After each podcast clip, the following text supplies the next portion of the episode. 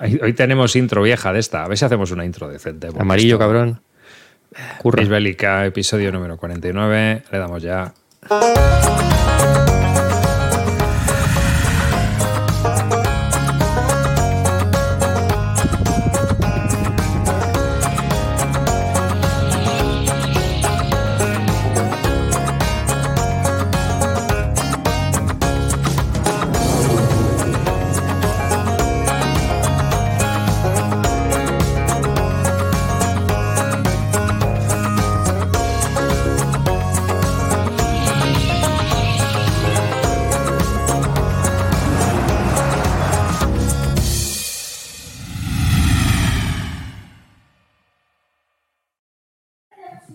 Pues hola y bienvenidos a Bisbélica, este podcast dedicado a los juegos de Wargames, simulación histórica y yo que sé qué más. Un saludo de Arribas, el bot más famoso de Telegram de estos últimos días. Si has visto mi foto pidiendo perras, no soy yo. El siguiente que tengo y que os voy a presentar es el hombre del año, la persona más influyente en el mundo de los Wargames, Kalino. ¿Qué pasa, chavales? Feliz Javelin a todos. Y nada, aquí estamos otra vez. No sabíamos si grabar hace cinco minutos, pero aquí estamos. Eh, vosotros pedís y nosotros haremos o no. Lo valoraremos con tiempo. Río Salido, el, para él no hay nada imposible. Chavales, bienvenidos y que nadie os diga cómo tenéis que jugar los Wargames. Si queréis empezar jugando al Red Strike, pillaros el Red Strike. Es más, píllate el Red Strike y demuéstralo. Ya sabes lo que dijo ChatGPT. ChatGPT dijo, podía pillarlo y lo jugabais para luego comentarlo en el podcast. Ah, sí, mira, ChatGPT nunca falla. Después, nunca. es que no, no, estabas el otro día cuando leí lo que me había dicho de ChatGPT, ¿no? Sí, que era sí, uno de los sí, fundadores de estaba, GIF Pero lo, lo, he oído, lo he oído porque lo, lo edité y, y, me, me reí, me reí. Y, por supuesto, Roy Celacanto. Aquí estoy, os tengo que confesar que soy un absoluto creyente en el Wargame de iniciación y en los Reyes Magos. Y nada, pues nada, estamos aquí, un programa más a este podcast. Y hoy la verdad es que venimos un poco ligeritos porque realmente no nos hemos podido preparar nada. Yo, vamos, yo estoy hasta arriba de trabajo estos días ya también. Y aunque preparé lo de el tema de, de las colecciones eh, para Bis Lúdica, sí que me gustaría saber también vuestra opinión, porque yo creo que es interesante, sobre todo teniendo a, es que somos perfiles muy distintos. Entonces, yo creo que, que es interesante hablar este tema porque me gusta saber cómo lo hace la gente. ¿no? Eh, yo ya comenté un poco el otro día cómo lo hacía yo. Y, y la verdad es que me gustaría haceros esas, un poco esas preguntas y seguir esa línea y ver qué opináis vosotros. ¿no? Es decir, la primera sería si os consideráis coleccionistas. No, yo no soy coleccionista. Los wargames, los wargameros yo creo que sí que nos consideramos todos más coleccionistas, porque hacemos series claro, o periodos históricos. No, no, es, no, es, coleccionismo, ¿ves? Todos los lomos iguales, eso todo mm. lo juego todos los días. ¿Y tú, Calino? Por descontado. Sin ningún tipo de lógica ni criterio, porque la colección que hoy me interesa muchísimo, mañana me deja de, de, de interesar para interesarme una nueva en la que nunca me había fijado. Entonces, Pero eso no está mal, porque eso es como una galería, ¿no? Este mes exponemos a... Lo que no tengo yo es ningún tipo de apego por ninguno. Por ninguno. ¿No? ¿Ninguno? No, no hay ninguno. ninguna serie a la cual digas, ostras, esta Ni, nunca la venderé. ¿Tienes campañas? Grandes campañas es lo que más me gusta y podría decir que es lo que más se acerca a lo que nunca me quitaría. Pero conociéndome como me conozco, puede ser que un día me dé la vena y todo grandes campañas vuele. Si algo no se iría de mi colección es esa, serie. Pero no, te insisto, no tengo apego por ningún juego. Y muy poquitos juegos ha habido que hayan entrado en mi casa que me han hecho una ilusión desmedida. O sea, ha llegado un punto en el que entran juegos y salen juegos como quien ve, quien compra naranjas y limones. Sí, es normal. Pero porque también tienes, volvemos a lo de siempre, es el espacio limitado. Sí, sí. El otro día os escuchaba que este se había comprado una estantería nueva Yo tengo el espacio para poner la estantería, lo que no tengo no es lo quieres poner. ningú- ninguna, ninguna necesidad de poner más. Y eso, Es y como eso las no- autopistas y los carriles. Sí. Cuando metes otro carril, hay más coches. Pues sí, es tal, es tal cual, es tal cual. Eh, el, el otro día os escuchaba y yo me descojonaba. O sea, la duda de que Carte es o no coleccionista, eh, vamos, es que. Y tiene ocho, tiene ahí todos los 18XX en Claro, fila. claro, o sea, es ¿Eh? que Todo no- el Command and Color Napoleonic. No hay ninguna duda de que aquí no se salva nadie. Y si estás un poquito metido en la afición, habrá gente que con sus cuatro juegos sea feliz y viéndolo. Incluso, puedes, esta afición no tiene por qué tener esto detrás, lo que veis aquí. Hay clubs que tienen 200 millones de juegos. En mi, en mi asociación hay mucha gente que juega así, que no tiene juegos. No, y lo que puedes tener es un vecino como tú y Un jugar alfa. con tus juegos. Si, Tal si cual. tienes un jugador alfa al lado, Tal cual, tal cual. Pero Mm. mi perfil es el de. jugador o jugadora. Mira, y en realidad, siendo prácticos, con 10 wargames que vayan rotando, te da perfectamente para. Claro, lo que pasa es que ahí, es cuando yo creo que se ve el, el rollo del coleccionista. ¿no? Ahí- ahí Es está cuando, coleccionista. cuando Claro. acumulas mucho, que sabes que no. Yo, por ejemplo, sí que una de las cosas que hablabais otro día en el programa y donde yo me identifico más como ya no problemático, porque al final, mientras te lo puedas permitir y tal y no hagas daño a nadie, pues no es un problema. Pero a mí sí que me ha pasado de comprarme juegos que estén positivamente no. Acércate más al micro que la cancelación de ruido está chichando. Que lo que sí que digo es que yo sí que me he visto en comprarme juegos que sé positivamente que hay muy pocas probabilidades de que los juegue.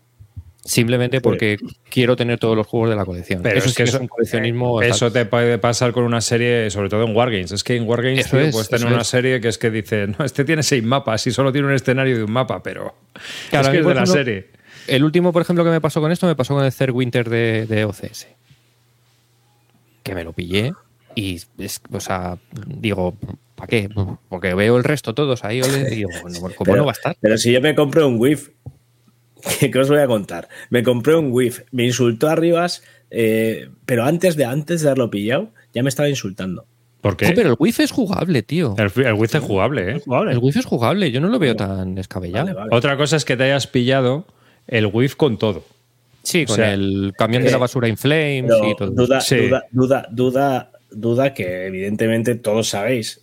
Ya, pero, pero el War in Flames normal es bastante jugable. Eh, lo otro ya es una cosa de politoxicómanos muy frikis ¿Sabéis de de, ese todo juego. lo que llegó el WIF? Lo único que intenté jugar. La- el ataque alemán a Estados Unidos. El Patton in flames, ¿no? El Patton in Flames. o Eso, no, eso es todo lo que me American Flames. Ah, American American Flames, sí. Flames. El Patton in Flames es la guerra civil, ¿no? Eh, No, el Patton está- Influence es cuando acaba la guerra, seguimos hasta Rusia. Es más, vale. Bueno, No me acordaba yo de eso. eh, estoy de acuerdo, estoy de acuerdo en lo que decís. O sea, con- confirmo totalmente. En Pero este- ese, ese Arribas ya no existe, ¿sabes? Ya se dio cuenta de que hacer de Sócrates solo puedes acabar en con- haciendo que alguien te haga beber cicuta y con razón.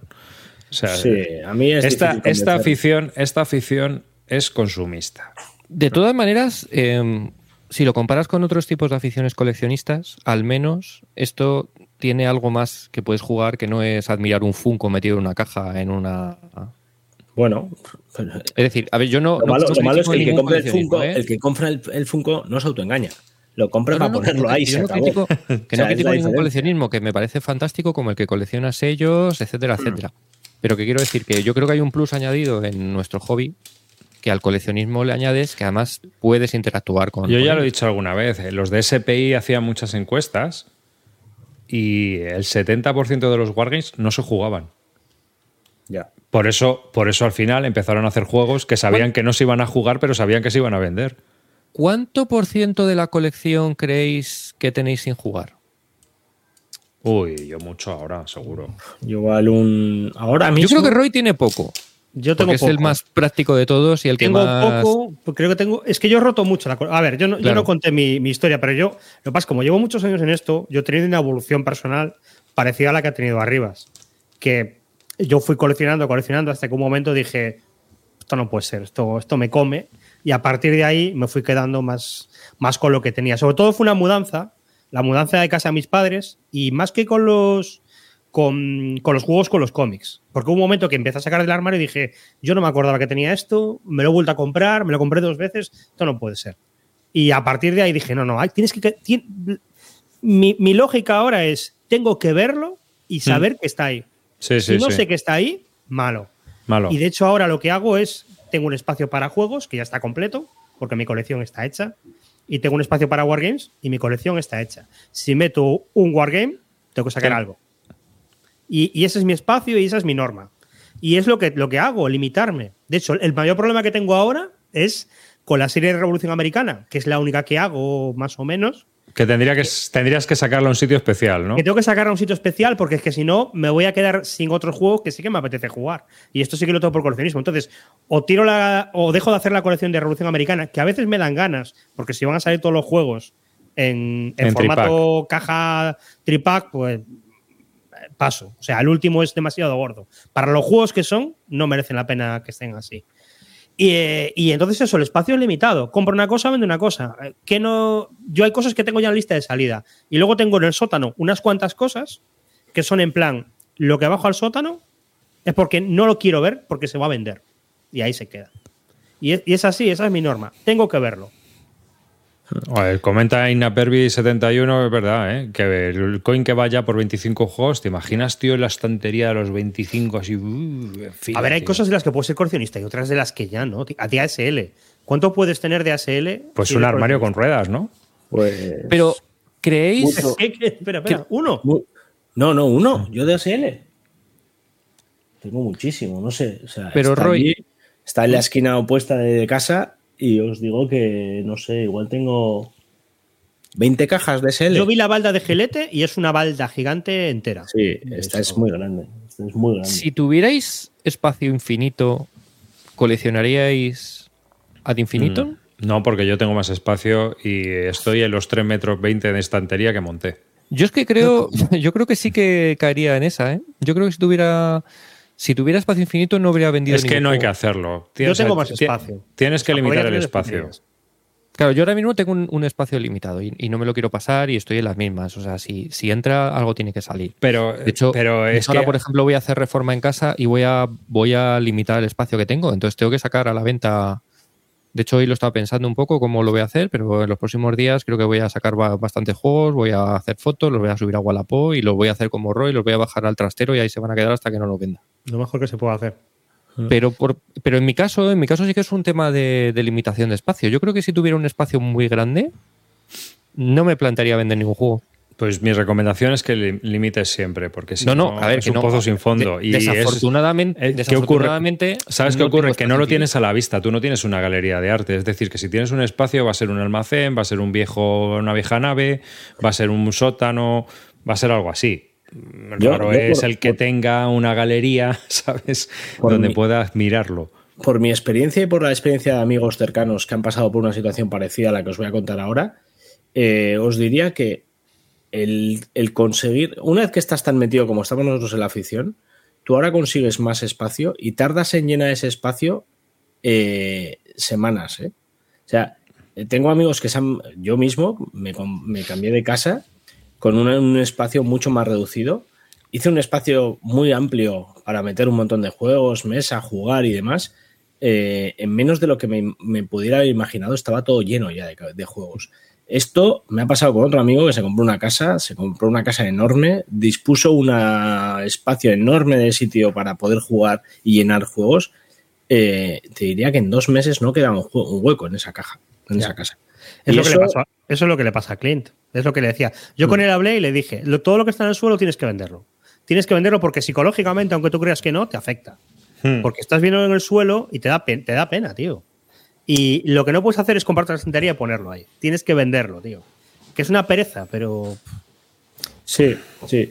Esto, por ejemplo, si lo haces en libros, hay mucha gente que tiene una estantería, estanterías bestiales de libros. Uh, pero yo, tú, tío, yo hago unas purgas. en Yo libros. también lo hago, yo también lo hago en libros, también lo hago. Pero, pero no creo que esté tan mal visto. Una- una- una- un gran No. salón con un montón de libros es Estoy de acuerdo algo eh, interesante. Tener Pero una, libre, o tener una Mm. colección de libros grande como que da- ¿Sabes, que- ¿sabes lo que veo yo que me asombra mucho? Y, y la gente se asombra cuando viene a mi casa. La torre en el salón de juguetes cuando los niños son pequeños, que tienen la estantería esa de, de típica del Ikea Mm. con cajas, tío, llena de juguetes. A mí eso me asombra mucho. Por ejemplo, nosotros nunca lo hemos tenido. O sea, es una cosa que a mí, por ejemplo, o sea, que, que acumular acumulamos todos. Trastos. Como, pero por eso te digo que es importante la limitación, desde mi punto de vista. Pero eso es una opinión muy personal. Cada uno sabe lo que hace. Pues yo conociéndome, yo tengo las limitaciones auto, o sea, es impuesta simplemente por el espacio. A mí me cabrea Sí. mucho el tamaño de las cajas, sobre todo en euros ahora. Yo lo comento siempre. En Wargames, el rollo este de que ahora todo venga en caja coin de 3 pulgadas, tío, pues también es un- empieza a ser un poco jorobante, ¿sabes? Porque es que dices, a buff, a buff, a buff, porque es que no. A ver, dos juegos ocupan lo que tres antiguos o cuatro. Es que Sí, sí, esas, sí, sí. esas cajitas de MMP finitas, tío, son maravillosas. Mapa, tablero de papel, eh, reglamento, ayuda de juego, chimpún, tío. Es que estamos, estamos Y la bandeja, y la bandeja que te cabe también. Pues es que yo, eh, entre enfundar, bandeja eh, y las cosas que me imprimo de ayudas y tal, muchas veces las peto las cajas, la mayoría las tengo petadas. ¿eh? No, si no, si muchas veces no es un problema del espacio de la casa, de la caja, es un problema de la, de la, de la desmesurada cantidad de cosas que trae un juego ya. O sea, el Wayman este que estáis viendo aquí atrás, que es un euro que ha salido hace dos días, Eso sí se eso, entiende. eso, eso, eso no tiene sentido. Mira cómo está la caja esa, mira dónde están los juegos, dónde están los demás y mira dónde sale ese. Es un El yo lo vi y no tiene sentido. El Weimar tenía que ser un- un ta- una caja Churchill. Eh, eh, eh, El mundo de los juegos de mesa es lo opuesto a la tecnología. O sea, ahora mismo te compras unos cascos y son microcascos que los metes en la oreja. Un móvil es ridículamente pequeño. Pero eso ha sido qué. Kickstarter. No lo sé. Eso ha sido Pues ha mucho, ha cambiado. Burro grande ande o no ande. Y lo, que lo comentábamos, el otro- lo hemos comentado ya varias veces. Hace años era una industria que estaba orgullosa de ser una de las más sostenibles del planeta. Papel, madera, ahora es acrílicos, plásticos ultravioletas para que las cajas no se, no se fundan al sol. Pero eso no llegado al. Wargame. Yo no veo eso en el Wargame. Tienes las cajas coin. Las cajas coin llevan un. Sí, llevan ahí ¿eh? un, un este plastificado, el cartón. Ah, vale. ¿Sabes? O sea. mm, Las cajas con imanes, este tipo de cosas. Es que antes eran juegos que se hacían con nada, tío. Era madera. sí, sí. Entonces, bueno, pues eso. Bueno, están diciendo en el chat que estamos pesimistas, es verdad. ¿eh? No, no, no, no, no. Yo no un poco arriba, chavales. Todo lo contrario. Estoy diciendo que, que es bueno auto autolimitarse. Porque yo creo que eso te da más libertad. Es mi opinión. Sí, A la larga, a la larga te da más libertad. Fíjate. A mí me daría más libertad un chalet de cuatro plantas. Pues no, Eso porque tienes una libertad. escalera ocupando un espacio brutal. Ya te lo digo yo. ¿Habéis visto alguna vez la casa? ¿Cómo se llama el, el- el youtuber este italiano? El. Ay, joder, que tiene un montón de, de reseñas de vídeos. El Marco. El, Arnaudo. el Omnigame, Ah, sí, sí, ¿no? sí. El Marco Arnaudo. Marco Arnaudo. Tiene un- unas pedazos de estanterías con libros que flipan. No, pero no habéis visto nunca cómo es. Él tiene. No, no, no, eh, Se ha hecho un- una caseta eh, en las afueras de su casa. O sea, él tiene su casa. Ah, en casa Sí. tiene la colección de euros y files y tal. Tiene un y luego se ha, hecho, se ha hecho un cobertizo fuera eh, de madera enorme y, lo- y es lo que tiene petado hasta arriba. Hay un vídeo que lo tiene, es, muy, es bastante curioso porque lo enseña desde fuera, entra y ¿Sabes lo que hizo mi tiene. padre, tío? Tiene dos contenedores de obra. que le costó, le costaron de segunda mano uno. 400 Y- pavos Hostia, qué guay. y otro no sé qué. Y los tiene en paralelo allí, en una Sí, zona a que mí me falta el espacio para meterlos. Y ahí tiene, ahí tiene tu, su taller montado. Sí, sí, pues eh, lo de Marco Arnaudo es pues el mismo concepto, pero hecho en madera y guay. Si ahora que estoy en el sótano de casa, yo solo, eh, ya es un poco ridículo estar yo jugando aquí con mi familia en la sala, viendo una peli o lo que sea. Eh, Si eso me lo pones ya fuera del espacio de la familia, donde ya ni me oyen, o sea, ya, se- ya sería nada, llegar a lo más bajo de. Vanessa te pone una cama ya directamente. tal cual. Te saca el catre, te dice, toma el hornillo, el catre y no entres. Tal cual, ¿sabes? tío. O sea, ya me sentiría muy mal yo ya haciendo eso. Sí, sí. Pero Sí. bueno. Por, por cierto, de las colecciones que hacéis, ¿qué temas históricos os interesan más a, a vosotros? A mí Segunda Guerra Mundial. Fíjate que a mí me está empezando a cansar ya la Segunda Guerra Mundial. Me Estoy empezando a hartar. Pues a mí no hay uno, ¿eh? Yo te diría Ya. que hay, hay los que no. Hay temas que no me molan. Que no te mola nada y que no te mola nada. Pues el antiguo no me gusta, no me llama en absoluto. Hmm. Eh, Pacífico muy poquito. Muy poquito. Y, Pero por el tema de los barquitos. Sí, los barcos en general no es algo que me haya traído nunca. Eh, y aviones tampoco. Hmm. Calino no es de barcos. eh, en el programa que viene se habrá comprado el Command sí. Estaré, estar- estaré aquí vestido de marinerito, con el traje de la comunión. Pues estabas de almirante, ¿no? No, no, tío. No, no, no sé qué fui. No, igual sí, ¿eh? igual sí, ahora que lo dices, igual sí. Y, y tú, Roy, Yo, Segunda Guerra Mundial, no. Al final lo que tengo de series es eh, pólvora, antiguos. Pero fíjate, lo de limitarte, tío. Yo, en grandes campañas, me dije, yo quiero los del Frente del Este, los antiguos. Y yo sé que los otros son buenos, pero si ya no estoy jugando estos, ¿para qué voy a tener más? Eh, lo mismo, en grandes, en grandes batallas de la antigüedad me dije, el de el SPQR y el Alejandro, y no Hmm. hay más. hmm, los primeros, los que salieron Y si qui- originales. Y si quiero coger algún día otro, vendo uno y ya está. Mira, yo creo un- una de las cosas que, me- que seguramente me quite ahora en el- la limpieza que quiero hacer va a ser una serie que coleccionaba y que es verdad que al final el, el- lo que es el periodo histórico y tal, no me ha- que es la serie Bar, Hmm. eh, lo de Guerra de Siete Años me los me las voy a quitar, yo creo. Mira, ¿y sabes otra cosa que estoy empezando a hacer? Con las bandejas de GMT, al final las meto en los juegos en los que estoy jugando. Sí, yo, yo eh, solo las uso para lo que estoy jugando y luego Claro. las vuelvo a vaciar. Las vuelvo a vaciar. Es que me compré un pack en Cube for Me, Sí. 10 bandejas o así. Las tengo y es en plan de, eh, este año voy a jugar a, a SPQR. Bueno, pues el SPQR lo tengo en bandejas, las uso y cuando dejo de jugar SPQR me pongo a jugar a otra cosa, cojo el SPQR, lo meto en bolsas y meto las bandejas en otro sitio. Pero Yo toda la Las bandejas de colección Cube con bandejas, son las- historias. Las de Son Me Son mejores caras. Sí, es son más caro todavía son- el envío.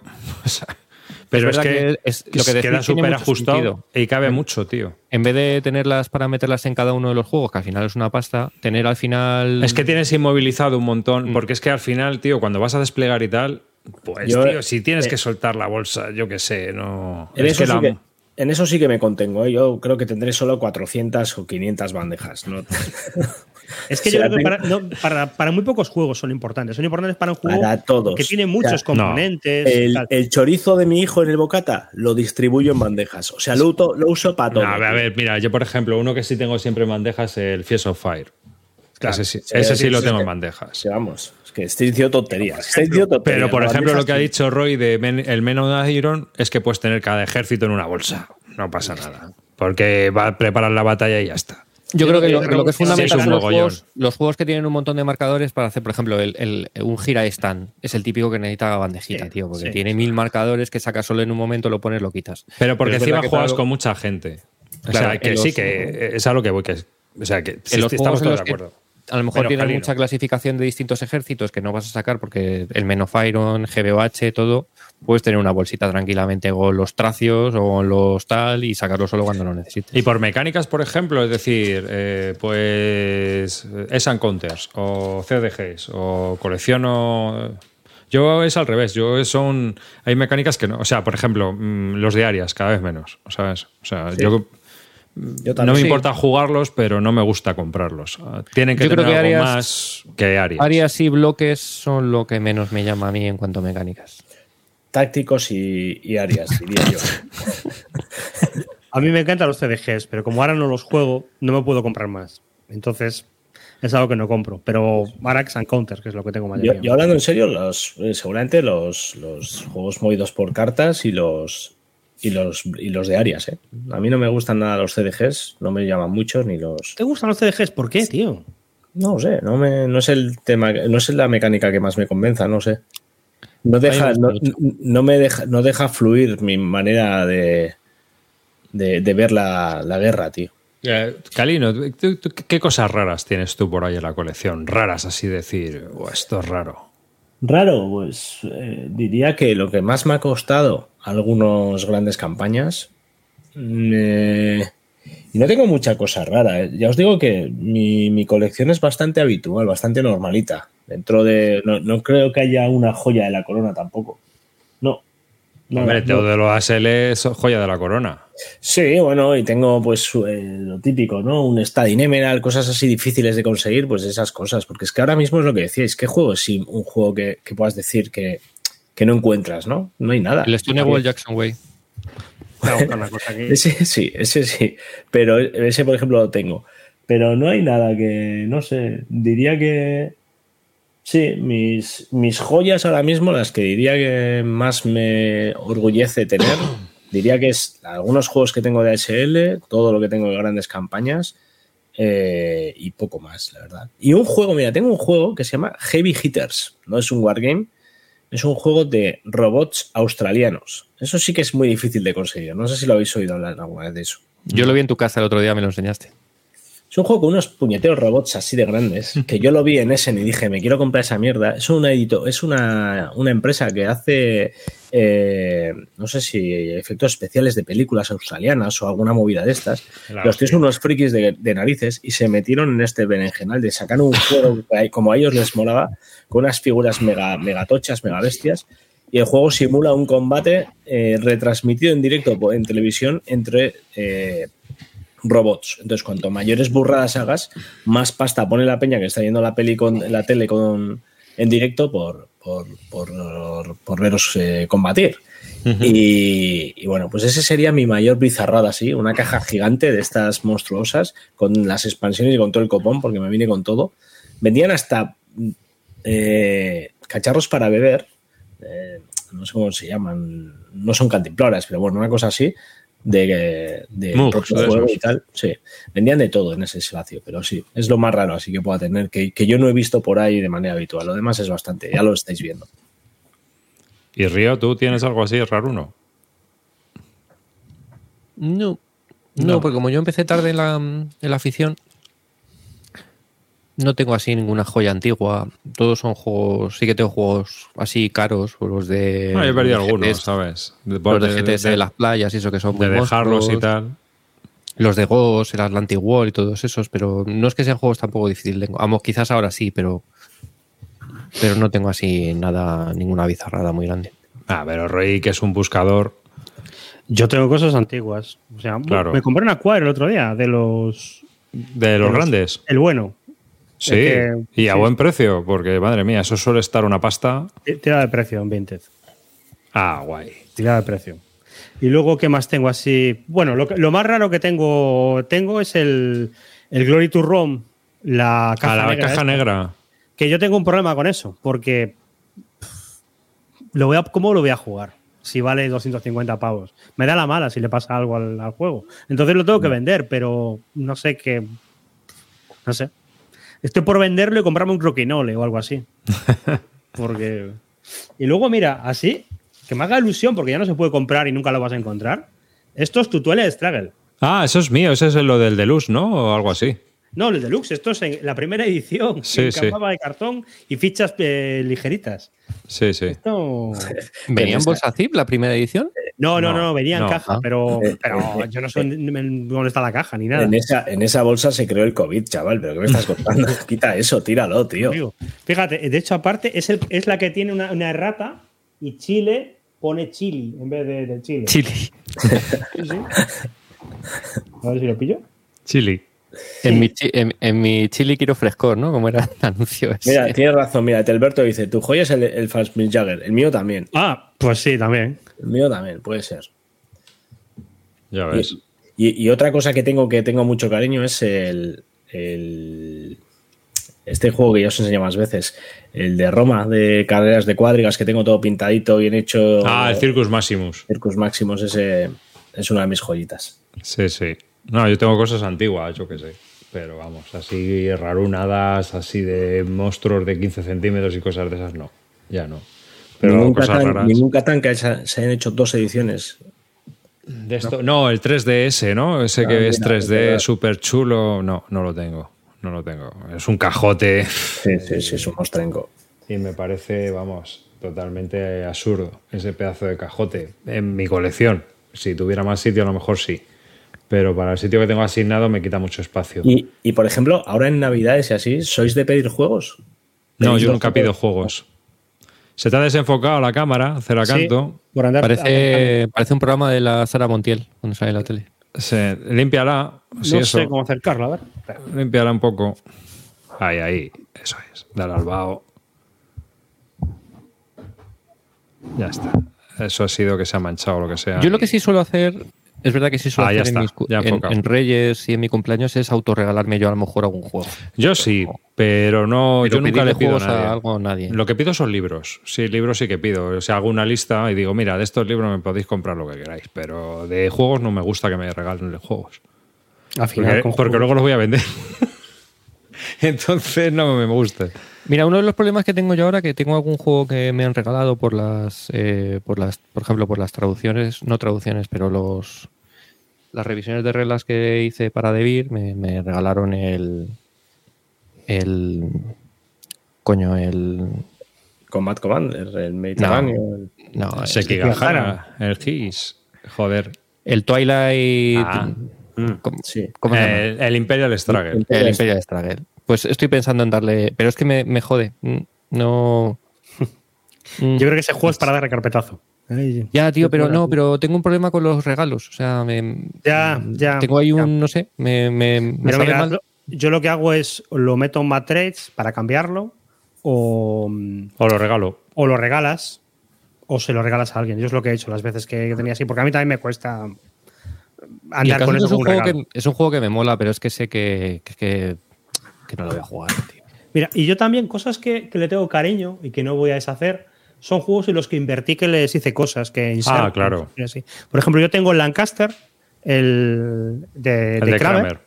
pues tengo la Big Box, pero lo metí todo en la caja normal y le hice un inserto perfecto para que quedara todo encajonado. Y Claro. eso es el otro día decía, jo, no lo juego hace mogollón, pero es que me da rollo, tío. Bueno, yo tengo. Hmm. Son esas cosas que yo digo, si es que esto lo vendo, nunca más lo voy a volver a tener, porque así no lo voy a volver a tener jamás. Claro. El 1825 tengo yo del 3 Claro. Mira, eso a mí, eso me gustaría comprármelo yo. Lo que pasa es que no lo voy a, no voy a pagar esos precios. No, pero me gustaría tener un absurdo. 1825. Hmm. Yo tengo los tres, las tres cajas. ¿Hay algún juego que, que busquéis o que llevéis tiempo buscando y no tengáis? Y, sí. Yo sí. Sí, siempre hay El Red- alguno de El calza. Red, Río. No. No. Yo creo que el juego que más me gustaría tener que no tengo es el Killing Grounds. Oh. The New De- England Simulation. Sí. Es un juego que en su momento se me escapó y es, está inencontrable absolutamente y, y es uno de los que me gustaría tener. Otra... ¿Y de ese no que pensaban hacer reedición? Mm, Es que esta gente dice que tiene. Como saca un juego cada 5 o 6 años, no va a un ritmo súper lento. Y otro juego que me gustaría tener, pero es verdad que eso es- sé que también cuando voy a jugar es el DAC 2. Hmm. Pero es lo mismo, o sea, gastarme 500 euros no. Ya. Yo creo que esos sean los juegos así un poco que si un día apareciera alguien con un ca- una caja en casa, diría, joder, qué súper regalazo. No se me ocurre así mucho más. Yo la verdad es que no. Hay, hay juegos que Yo sí que no me he podido comprar por el precio, pero me los he fabricado. Por ejemplo, el container me lo fabriqué. Me dije, pues al final es muy sencillo. Y, y me hice una copia. Y el bus también y, y tal. Y, y yo creo que en Wargames casi no hay nada, porque en Wargames al final, si te pones, a día de hoy, si te pones, Sí. lo encuentras. No, yo es que sabes también qué pasa, que se está, a ver, que se está descatalogado y a precios absurdos, tío, si es que hay 250.000 juegos. Claro, es eso. Eh, Estos juegos, los que te digo, por ejemplo, pues Dactos siempre hay alguno en venta, pero claro, ve gente que pide eso, 500, 600 euros. Y O sea, yo, yo creo que se puede pagar un sobreprecio, pero absurdeces no. En Wargames, o sea, yo en euros nunca pago sobreprecio. Pero en, eh, en, en, en Wargames sí, sí que lo hago. Y, y eso. Ah, hoy, es verdad, que lo acabo de ver en el chat, que si no se nos olvida. Hoy vamos a hacer un sorteo. Enséñalo. Sorteamos a todos a los que estáis en directo y sus suscriptores un Rommel in the Desert cedido por Doid Games para tan magna ocasión. Ya es eh, pedazo de pepino. Luego lo haremos de él cuando los vayamos a sortear en un ratito. Aprovechamos que- también para comentaros que el próximo jueves, hoy en 8, Roy, servidor y colaborador excepcional David Gómez Reyoso, autor de Cruzada y Revolución, vamos a hacer una introducción al juego y enseñaros a jugar en directo. El próximo jueves, no sabemos si todavía a las 9 y media o a las 10. Mira, otra cosa rara que tengo es esto. Magic. Oh, eso lo tengo yo en casa de mis padres. Ah, no, el Señor de los Anillos. El de- LCG. Porque yo esto lo jugué en su día y tengo la colección completa. Y a veces me digo, "Pf, voy a venderlo, si no lo voy a jugar nunca más. Pero me da penica porque, Es lo que es. porque yo esto lo jugué mucho, tío. Yo tengo, tengo eso en casa de mis padres, no sé dónde, pero también lo tengo. ¿Pero la tienes entera? ¿O tienes No, entera no, pero tengo, la tengo bastante, casi Es casi completa. Hubo, un momento, en algún momento de principios de siglo, finales de los 90 o así, que yo se debió abrir algún almacén y se saldó esta colección. O sea, pero se, se vendían sobres a 50 céntimos, una cosa así. Y yo y unos colegas nos pillamos todo y nos dedicamos a jugar a, a muerte. Pero Yo lo jugué claro, mucho también es en, en Ah. esa época. Y luego no ha habido de eso una reedición fan-made. Ha habido Sí. una reedición fan-made. Es que ahora incluso... te- Mm. Sí, sí, sí, sí. Ahora con las reediciones fan-made estas es que ya no queda nada que, que pueda quedar descatalogado para siempre. Es que Antes joder, había ese, juego, cosas, pero ahora- ese juego tiene unas ilustraciones súper chulas. Las de Angus McBride, las de. oh, son súper Bueno, chulas. si ahora te dirían que no, que son horribles. Sí. Joder, pues a mí me gusta mucho más. A mí me encantan esas Los ilustraciones. estilos cambian, los gustos también. Con la... De hecho, en la reedición esta que hicieron Piratilla, eh, la cambiaron por, por ilustraciones modernas de, de Fantasy Flight. Que a mí yo dije, joder, A mí es que esas ilustraciones tienen muchos encantos. Las típicas que vienen en los libros de, del Señor de los Anillos, las de. ¿Cómo se llamaba el, el ilustrador Howe. este? El, de John Howe y todo eso. John son- Hope y tal. El otro día había un comentario en BGG, porque hay un juego de, que ilustró John Howe, el, el Etnos, que es un juego que se ha saldado y tal, y que ahora lo han reeditado y lo han reeditado con una nueva, un nuevo grafismo. Y había gente que decía, no, es mucho mejor, porque el Etnos es demasiado arquetípico.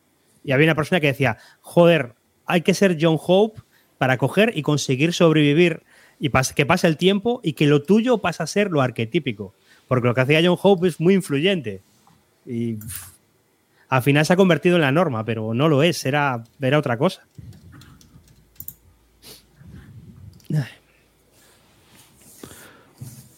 Los tickets déjalos un buen rato, Calino, porque si no la gente no los ve.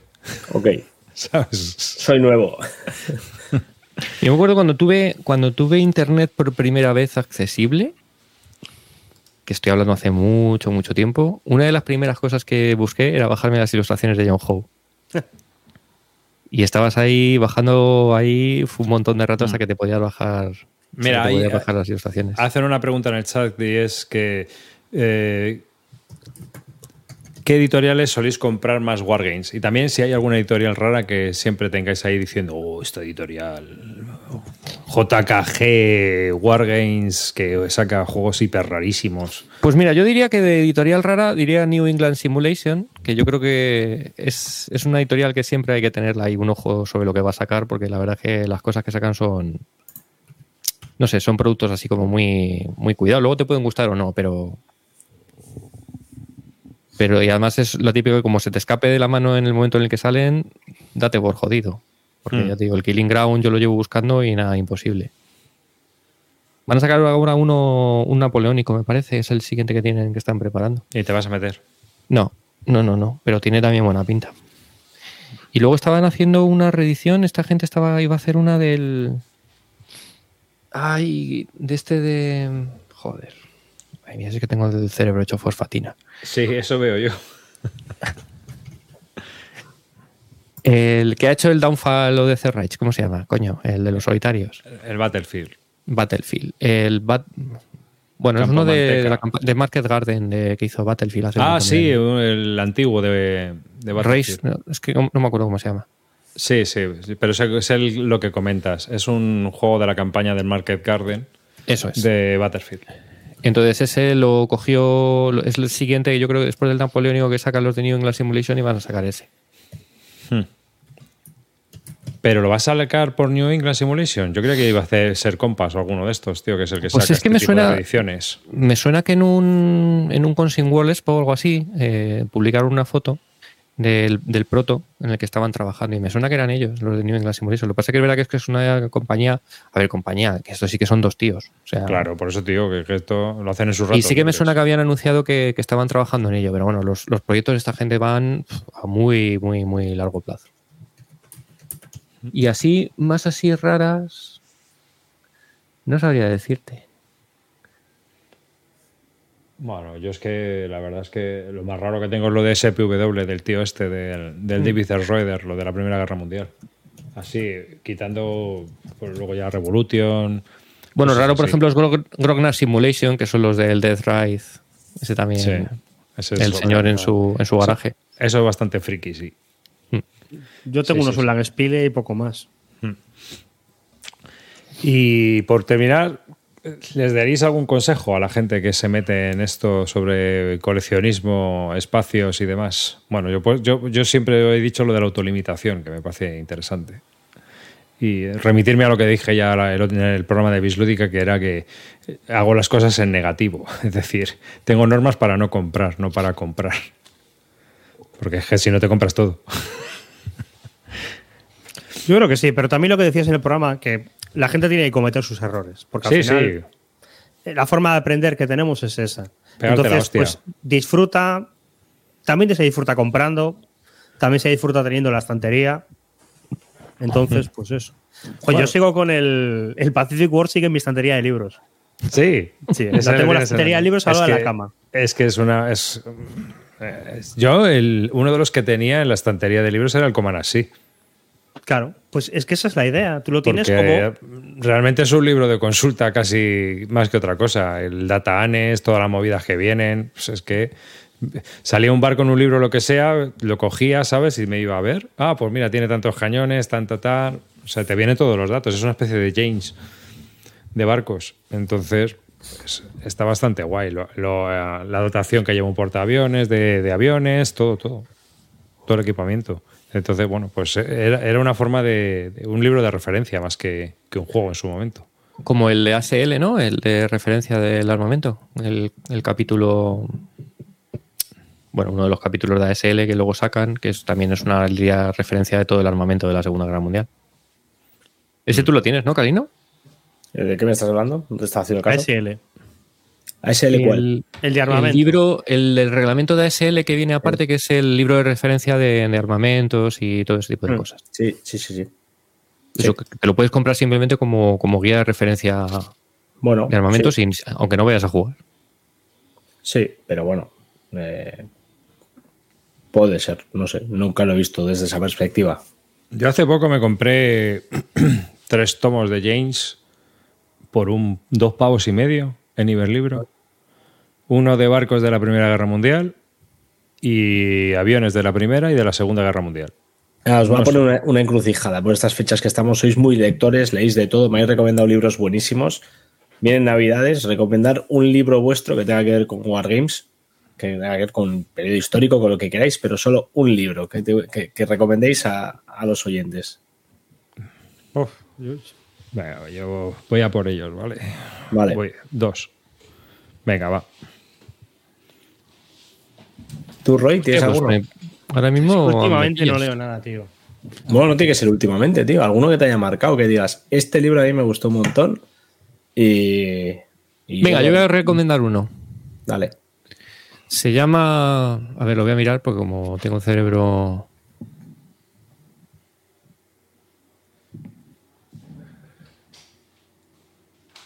Se llama Posguerra y es de Tony Judd. Y es un libro que bastante gordo que abarca desde que acaba la Segunda Guerra Mundial hasta hoy en día. Un poco la historia de Europa.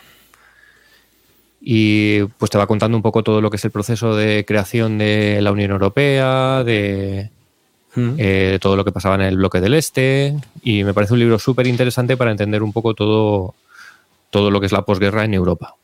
Está centrado en Europa. Curioso. No lo había oído. Muy, muy, muy interesante. Yo me lo leí, la verdad es que lo devoré. ¿Mm? Y es muy- me parece un libro súper recomendable.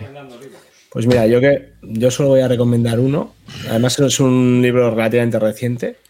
No es que sea sobre un periodo, un periodo, un conflicto bélico, sino sobre, más bien incluso lo compararía con, el- a vosotros os he hablado de él.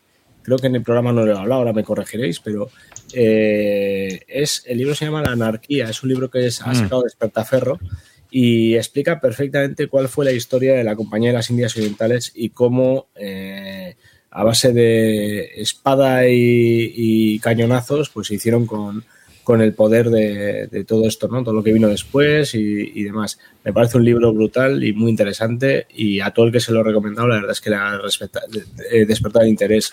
Aprovechando que ahora hay mucha gente también jugando al John Company, un juego, un libro que realmente merece mucho la pena.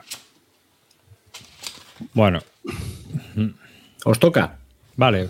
Bueno, yo voy a recomendar, venga, tres, tres, de más raro a- al menos raro. Eh, una cosa bastante friki, ¿vale? Pero va con los tiempos actuales y me ha parecido interesante. Es un libro que me compré hace muchos años. Se llama A través de los muros. ¿eh? Es el capítulo número 7 del libro Hollowland de Jal Weisman, que se publicó aparte en un librito chiquitito.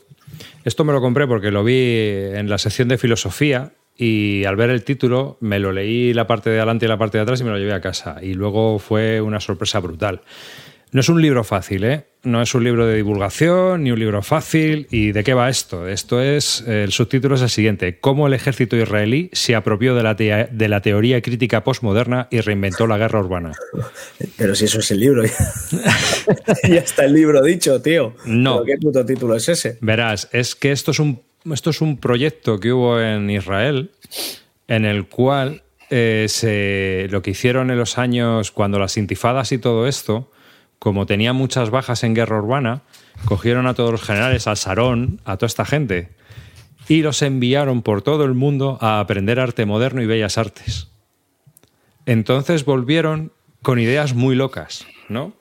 Vamos a, vamos a, a cambiar el espacio de la guerra. O sea, les, envi- les enviaron a estudiar arquitectura, arte moderno, cosas así. Entonces, cuando volvieron a Israel, se, se montaron una especie de, búnker, un campamento, y empezaron a hacer teorías locas y, empezaron a sacar pues, eh, doctrinas muy interesantes. ¿no? Entonces, una de las doctrinas que utilizaron fue la de a través de los muros, y es que invirtieron el espacio. Lo que hicieron es que la calle no se podía tocar. Tenían que avanzar por túneles y a través de las casas. Entonces la gente estaba en Palestina, en Gaza, viendo la tele en su salón, cuando de repente sonaban martillazos y aparecía un soldado israelí atravesando su salón y unos mini bulldozers que tienen, que los podéis ver en la Wikipedia, donde iban entrando y arrasando todas las casas porque no podían tocar la calle. Era como un juego. No podían tocar la calle, no podían salir a la calle. Entonces, te explican un poco toda esa teoría y toda esa doctrina y cómo utilizaron eh, conceptos de arte, ¿no? Es que muchas veces se dice, no, el arte va en contra de la guerra y tal. Y en cambio, el- uno de los jefes del proyecto al que le entrevista el autor, Eyal Weisman, dice, dice, es que el arte y todas las artes tienen muchas aplicaciones militares. Y ese tío está ahora entrenando a los marines. O sea que, ojo. Sí. Es un libro muy peculiar. Bueno, es un rarito, pero yo qué sé, si queréis leer algo curioso, este está muy interesante. El segundo que, que es, es un libro bastante económico y bastante curioso. A mí me resultó muy interesante porque es un libro que te muestra, es un Atlas de la Primera Guerra Mundial de Martin Gilbert, que tiene un libro también, que el libro no me gustó nada, pero el Atlas está muy, muy chulo y está muy conseguido porque mediante los dibujos y los mapas que tiene, te haces una idea muy gráfica y muy visual de muchos, muchas de las cosas que ocurrieron en esos cinco años, ¿no? Eh, tanto económicas como crecimiento de la población, expansión de territorios. Y vale 10 pavos este libro, 11 pavos, 11 euros. Es de Acal, está publicado por Acal. Y eh, realmente, si estáis interesados en la Primera Guerra Mundial, es muy interesante. Esta colección tiene también, me parece que de la Guerra Fría y demás, pero en principio, eh, este es el que se ha, se ha publicado de la Primera Guerra Mundial. Este le tengo porque tengo la versión inglesa, que eh, se llaman Atlas Roulettes o Roulettes o algo así. Y están bastante chulos. Tienen uno de conflictos israelíes, tienen otros de Rusia, tienen otros del mundo antiguo, tienen un montón. Y en Iberlibros que se encuentran muy baratos. Y, y este yo me lo he leído en inglés y le vi que lo había sacado acá en español también por el mismo precio. Ah, es un atlas, pero muy esquemático. Es decir, los dibujos son flechas y tal, pero están los puntos de interés muy bien, muy bien colocados. Entonces, si tú aquí, por ejemplo, la ofensiva final rusa, 1-16 de julio del, del 17, simplemente te ponen los puntos más importantes. Tú ya puedes ir luego al Google Maps o lo que sea y verlo con más detalle. Pero tú vas viendo mm, de una forma muy gráfica qué es lo que fue pasando y cómo va evolucionando la Primera Guerra Mundial. Ese me, me gustó bastante. Y por último, uno que me ha impresionado en toda su extensión ha sido Mass Hastings, la Guerra de Vietnam. Un tocho de Está flipar. He tentado muchas veces de comprarme ese libro.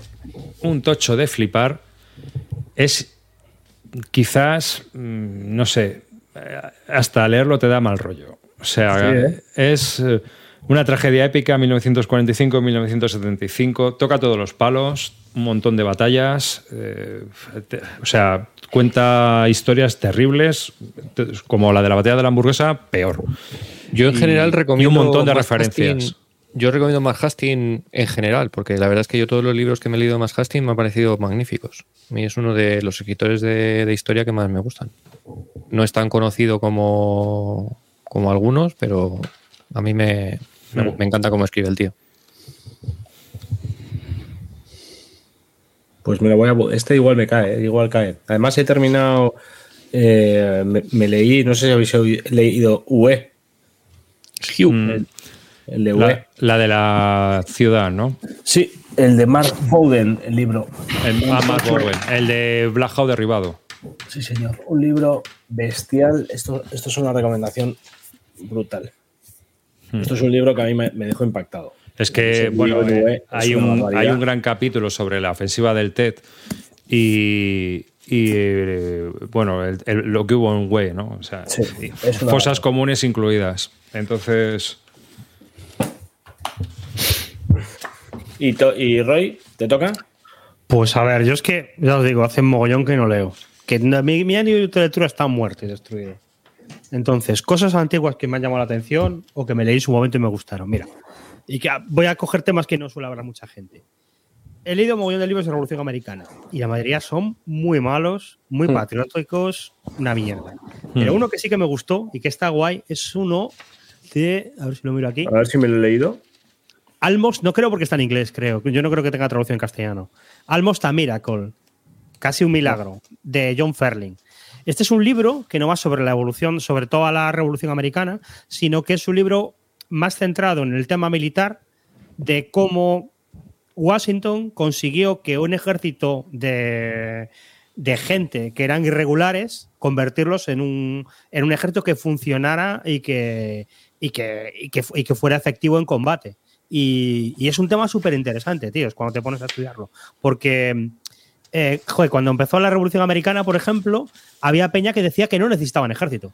Que, que ellos partían de la idea de que el, el movimiento popular era suficiente como para coger y echar. Y Washington, en cambio, decía, no, no, hay que hacer un ejército para pegarse con los ingleses y derrotarlos, porque es lo que nos va a hacer la, guerra- la, la guerra. Y a la vez, estos decían, no, porque les damos un ejército, les damos algo que tienen que derrotar.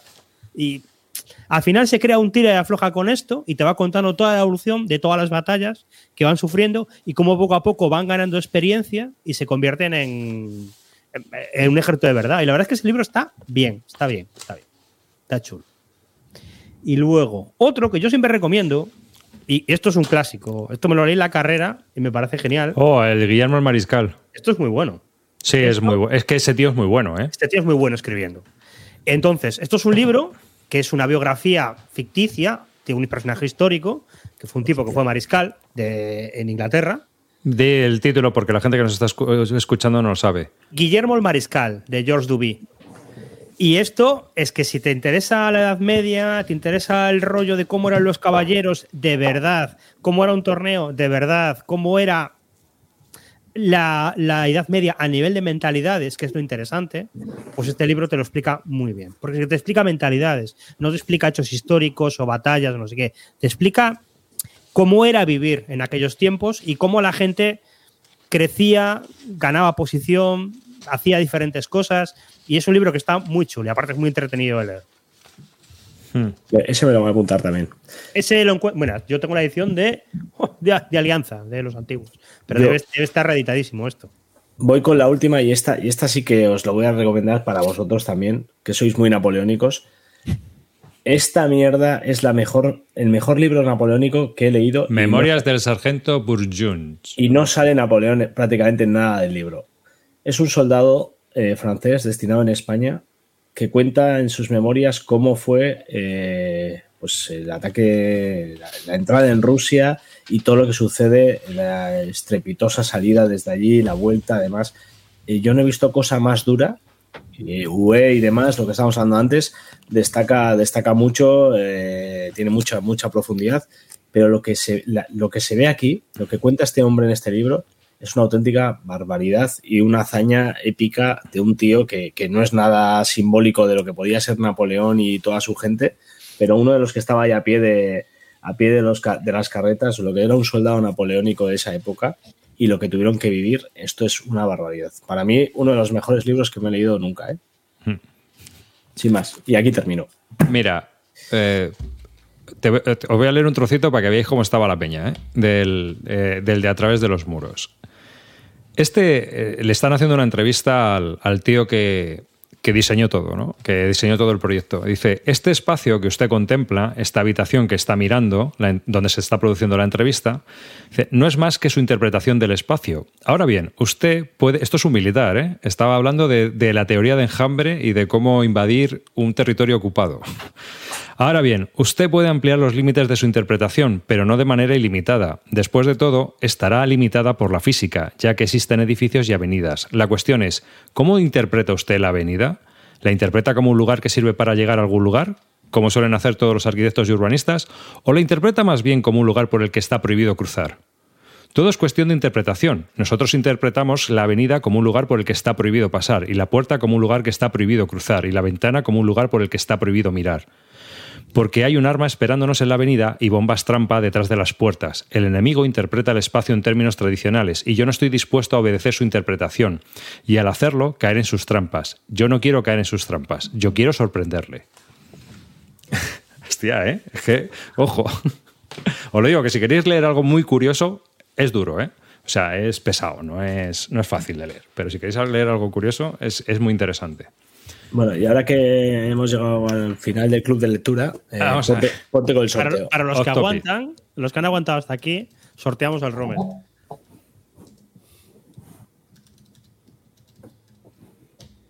Pues yo sí tenía pensado hacer alguna vez un programa especial solo hablando de libros, ¿eh? Pues se puede plantear. A ver, mira, con, este, con esta pequeña introducción, a ver qué dice la gente si le gusta, o dicen, dejaos de mierdas y poneros a hablar de juegos. No, que, sería o sea, pues igual que haces una academia, pues un día hablas de. de esto, de los libros, yo qué sé. Vale, bueno, pues vamos a empezar a sortear el juego de Rommel in the Desert de Twig Games. Y eh, tenemos aquí el hashtag que vais a tener que poner, que es Rommel. Vamos a hacerlo sencillo. Con la R mayúscula, ¿eh? Y la, el hashtag. Y voy a poner aquí, compartir nuestra ventanita para que se vea quién está entrando. Tenemos seis participantes. Venga, iros animando, hombre. Esta es la copia que os lleváis. Ya nos la han enviado. De hecho, adelantamos que ahí tenemos otra del Command, Command Colors Napoleonics que en futuras ocasiones también será sorteado, ¿vale? Pues ya después de Navidades, entonces para Reyes. Y que sepáis que nosotros nos lo estamos comprando. ¿Eh? O sea, que Mira, yo no me lo compré, así que voy a participar en el sorteo. La editorial nos los manda y yo lo tengo, ¿eh? Yo, tengo dos copias. tengo la de Columbia y la de Duke Games porque me metí para apoyar. En anteriores ocasiones os dijimos, no sabemos si lo hemos cogido con tapete o no, os decíamos Roy. Eh, no, yo lo he cogido sin tapete. Bueno, pues Roy y yo, obviamente, tenemos tapete. Ya, tener dos copias, ya tener dos copias es bastante suficiente. Eh, ¿Dos copias? Ah, claro, porque tienes la antigua. Tengo la de Columbia. Sí, a ver si tengo tiempo y hago un vídeo pequeñajo de esos de un minuto comparándolas. Así, para que se vea el, cambio. Yo creo que este, a este juego el tapete le va bien. ¿Qué queréis? Venga, animaos, que solo hay. Uy, ¿sabéis qué? ¿Sí? He metido todo el mundo. No has limitado, ¿no? No. Has limitado a todos. Bueno, pero pues ya está. Los que han entrado. Es Navidad. Es Navidad. estamos, generosos. Había alguien que nos lo pedía en el chat. Decía, podía sortear uno entre suscriptores solo no es, complicado, ¿no? Es complicado hacer algo así, ¿no, David? Porque es verdad que. es complicado porque no tenemos ya. Antes sí se podía hacer, pero ya no. Por el problema de la GPRD. Entonces ah. no nos dan las direcciones de correo. Antes sí nos las daban, pero ahora no te las dan. Entonces, pues como ha cambiado la ley, no se puede hacer tal cual. Pues, chavales, 34 participantes. No sé, seguro que hay alguno más que quiere entrar, ¿no? Bueno, si no, le damos ya, ¿eh? ¿O se lo han pillado todos ya? A ver, esto va así. Venga, un minutillo más y, nada. Tú le has estado dando ya, ¿no, Calino? Yo al juego sí, he jugado bastantes partidas en este tiempo, desde que ha llegado, eh, diferentes escenarios y tal. Y, Bueno, es un juego de Grepen Psique del año 1986. 82. 82, ¿no? La primera edición es del 82. Viejuno, viejuno. Lleva publicándose ininterrumpidamente desde el 82, porque Columbia Games tiene un sistema de publicación que no se suelen ir de stock. Entonces, sí que cambia las ediciones y va mejorando o empeorando, depende de- del momento. Pero esta edición que ha sacado Twig Games, la verdad es que está muy cuidada. Yo lo que he visto es, está bastante cuidado en cuanto a materiales y en cuanto a- a- al producto en sí. Es una, Una queja, una queja. interesante. Yo tengo una queja. Bueno, ahora no la dices. Haberle metido unos coloricitos a las cartas de suministro. Es que las cartas de suministro son así de feas. Lo que no- hay que Bueno, saber es que si- sean así de feas originalmente no tiene por qué decir que las que mantengan. así Depende de del feas. contrato que haya firmado con la, Eso sí, con la editorial, majo. pero no, sé. O sea, si hubieran si, si les dejaban meter un poquito de mano, un poquito de, de color y fantasía, no le hubiera venido mal a las cartas. Bueno, pero es que a lo mejor ya te Creo lo que no está aceptando más gente, ¿no? Porque está la No. gente escribiendo. Le vamos a dar. Ahí va. Que Roy, ya has pasado. Ya has Atención. pasado, Roy. La he pasado, Uh. pero da una vuelta, da una vuelta. Se va dando esto vueltas. Ah, Aquí Limarro. Aquí ni marro. Pues nada, ponte.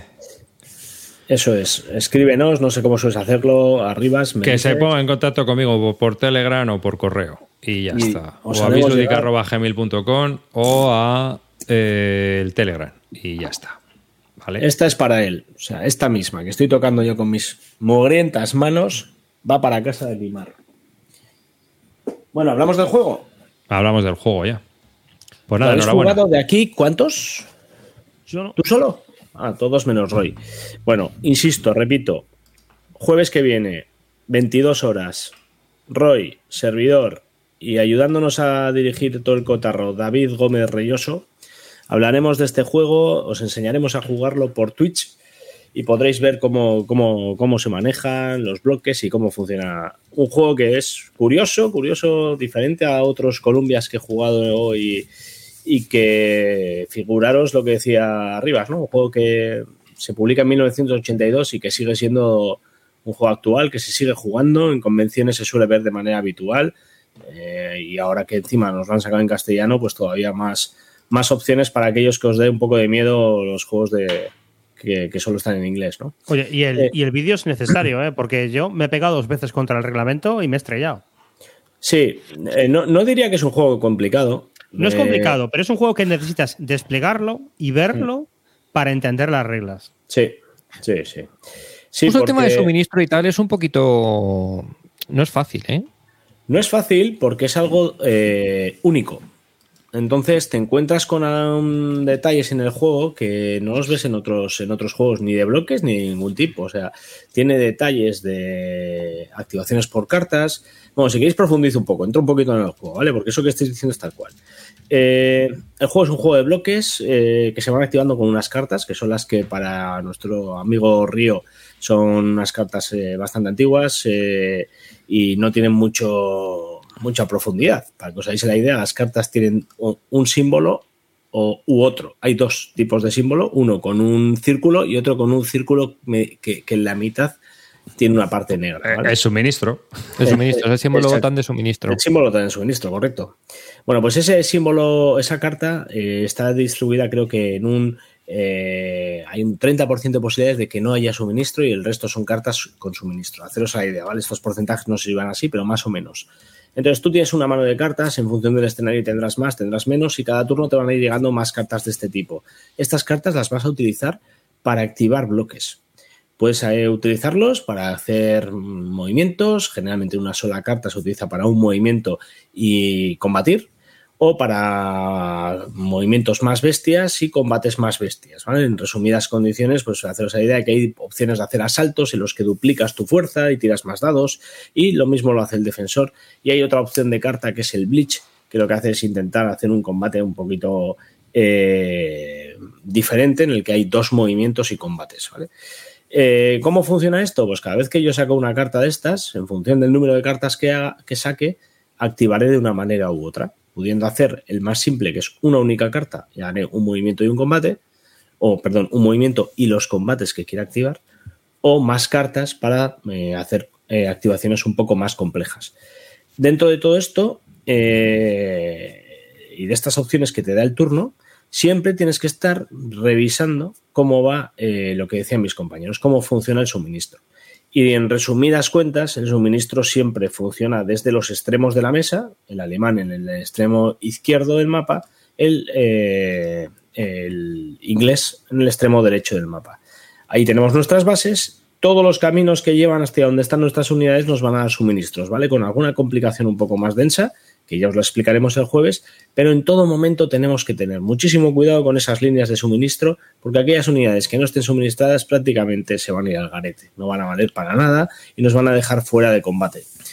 Entonces, en todo momento vas teniendo tu punto de mira hacia dónde quiero ir, pero con mucha perspectiva de qué estoy dejando detrás, ¿vale? Por dónde me pueden ocupar los espacios. Y esta es una de las cosas complicadas que tiene el juego conseguir manejar con estos movimientos que tú vas a tener en tus cartas y con este pequeño blood, porque las cartas se van a ir jugando para eh, boca abajo y demás, pues vas a tener que ir consiguiendo avanzar, midiendo mucho cómo combates y cómo avanzas y teniendo mucho cuidado con qué vas dejando por detrás. El juego eh, es algo en lo que he consultado con gente que lo ha jugado mucho durante este tiempo y tal, mucho más que yo. Y para que os hagáis una idea, yo llevo cuatro partidas y una de las cosas que me está pasando a mí, por ejemplo, es que los juegos, las cuatro partidas, ninguna de las partidas ha llegado hasta el final. No he llegado a terminar ninguna partida eh, el último turno de escenario, habiendo jugado diferentes escenarios. Y esto, amigos que lo están jugando desde hace muchos años, me dicen que es algo habitual. Es verdad que las primeras partidas las vas a terminar bastante más rápido que, que, que cuando ya controles el juego, pero no es nada habitual terminar el juego en el último turno, en ningún escenario además. Eh, y esto es así porque el error se paga carísimo en este juego. Un, descontrol en un momento dado a la hora de cubrir tus bases o a la hora de cubrir tu retaguardia puede hacer que una unidad entre por donde no esperabas y te mande todo a tomar por saco.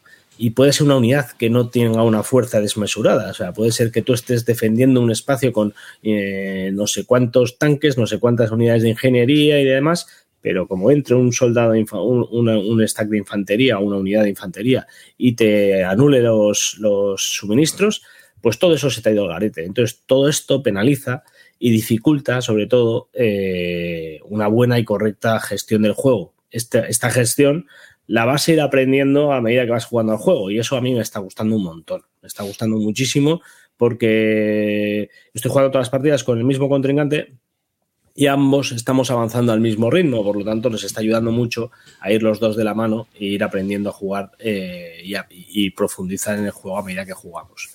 Esto me está gustando un montón. Eh, el abastecimiento es fundamental. No entenderlo, lo que decía Roy, que tú cuando lees las cartas no tienes muy claro cómo funciona el abastecimiento, es una de las reglas más importantes de este juego. Eh, esto unido a que el combate es muy, muy, muy duro, muy sangriento, para que os hagáis una idea, cada vez que eh, la persona que está en turno decida atacar en un combate, solo lo decide la persona en turno, obviamente, cuando yo estoy en mi turno muevo y luego decido eh, los espacios donde estoy, tengo combates activos, dónde activo esos combates y si los quiero activar. Si yo activo un combate, el primero que va a cascar siempre es el defensor. Y esto es durísimo. Esto es durísimo porque siempre tienes que tener la capacidad de poder absorber bajas para luego poder golpear tú. Entonces, esto hace que, haya que pensarse mucho cuándo combatir, dónde combatir y cómo hacerlo. Eh, lo que hablábamos de la dificultad eh, del juego, no creo, considero que sea un juego muy difícil, pero sí es un juego más difícil que los habituales que tiene Columbia. Es un peldañito más allá y es un peldaño más allá, tanto en la complicación de reglas, en asumir cómo funciona el juego, ninguna locura, tampoco sabéis a la idea de que esto es una locura de juego de dificultad, o sea, es un juego que se aprende fácil, que tampoco tiene una complicación enorme, ¿vale? Pero sí que es un pasito más que los Columbia. Eh, ¿Lo puede jugar cualquiera? Sí, también creo que esto lo puede jugar una persona que no haya jugado muchos Wargames. Tampoco, o sea, para que os hagáis la idea qué peldaño de dificultad veo yo que tiene este juego. Lo que pasa es que leerte las reglas de cero sí que es difícil. A ver, lo que me ha pasado varias veces. Yo creo que tienes que desplegarlo, entender cómo ver el mapa para poder entender lo que estás leyendo, porque si no. Sí, estoy de acuerdo. Una, una, cosa que pasa es que tú puedes, tú al principio no entiendes por qué haces este tipo de ofensiva o este tipo de otra ofensiva o la otra. Y hasta que no ves una situación práctica, no dices, ah, claro, es que yo puedo jugar esto y tengo estas cartas, me puedo tirar un farol jugando tres y en realidad solo tengo una y cosas así, ¿no? Sí, de, hecho, de hecho, incluso hay algunas cosas que, que son muy difíciles de utilizar. Hay algunas cosas del juego que son muy difíciles de sacarles partido. Por ejemplo, hay un tipo de combate que es el combate en asalto, que lo que hace es tirar el doble de dados en un combate, ¿vale? El que está utilizando el asalto decide cuándo se usa. Imaginad que yo voy a tirar siete dados en este combate. Y, voy a combatir contra Roy, que él va a defender, se va a atacar primero, defendiéndose, con mm, cinco dados. Bueno, si yo decido hacer un asalto, lo que hace Roy es duplicar sus dados primero y luego duplico los míos. Pero yo duplicaré lo que haya sobrevivido. Por lo tanto, si Roy tiraba cinco dados, ahora me va a tirar 10. Y si yo tiraba 7, yo voy a tirar 14, pero igual esos 7 han quedado en 3. Entonces voy a tirar 6 finalmente. ¿Cómo utilizas estos asaltos? Es muy complicado, es difícil verlo. Y nos ha pasado en varias partidas en las que ninguno de los dos queríamos combatir. O sea, estábamos pasando, pasando, intentando que el otro jugador asuma, asuma el riesgo de dar el paso y decir, venga, combato yo. Y el juego te va apretando en eso y al final te ves en la obligación de llegar a un momento en el que tengas que tirarte para adelante y tener que combatir, ¿vale?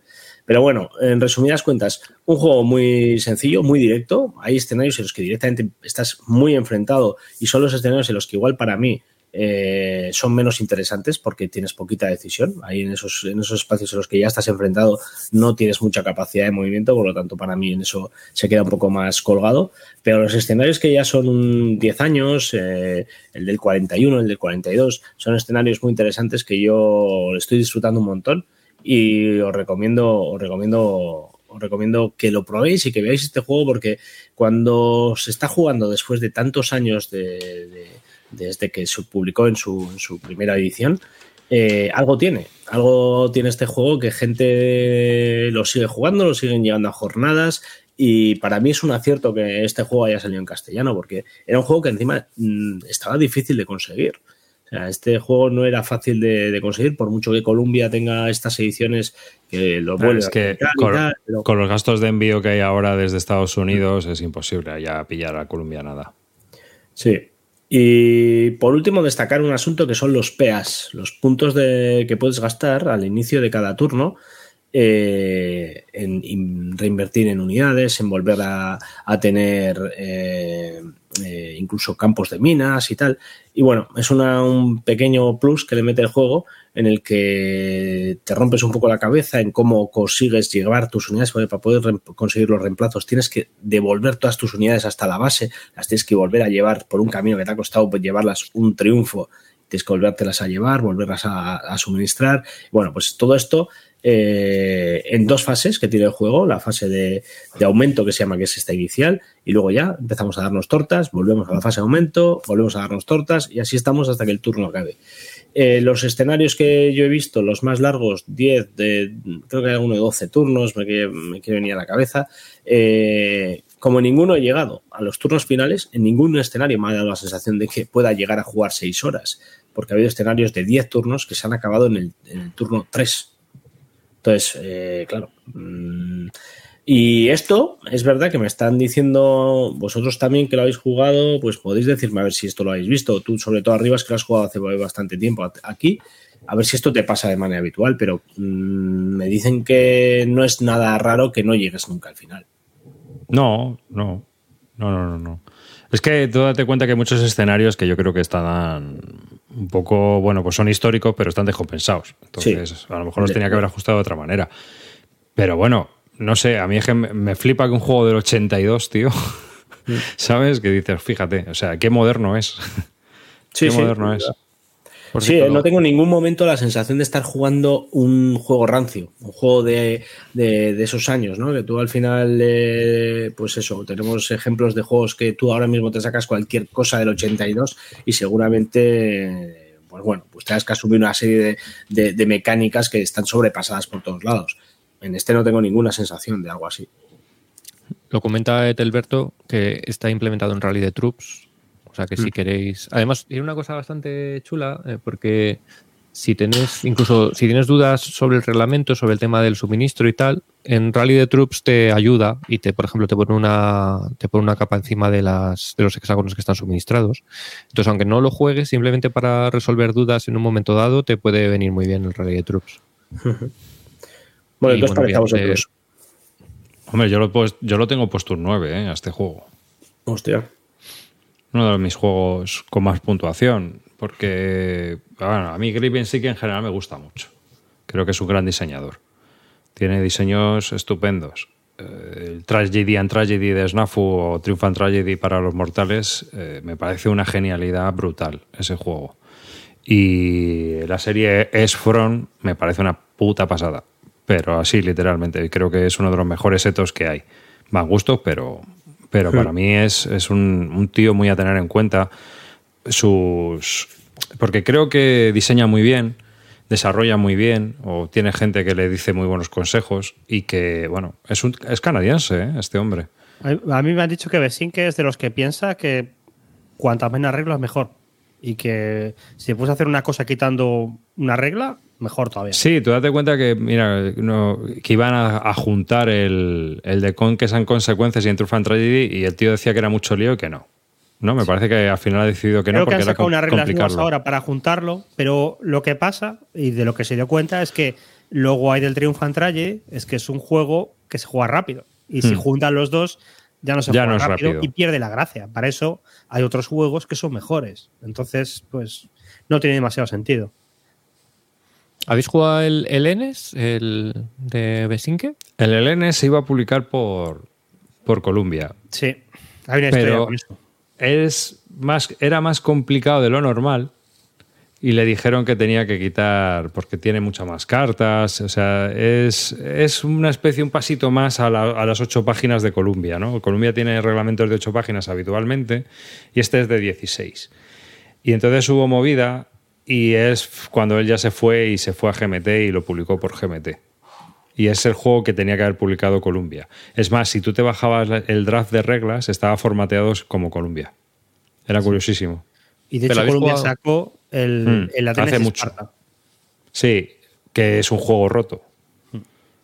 Porque lo sacaron deprisa y corriendo, lo han intentado apañar en la segunda edición y tal, pero aquello no tenía. Ese también le probé yo.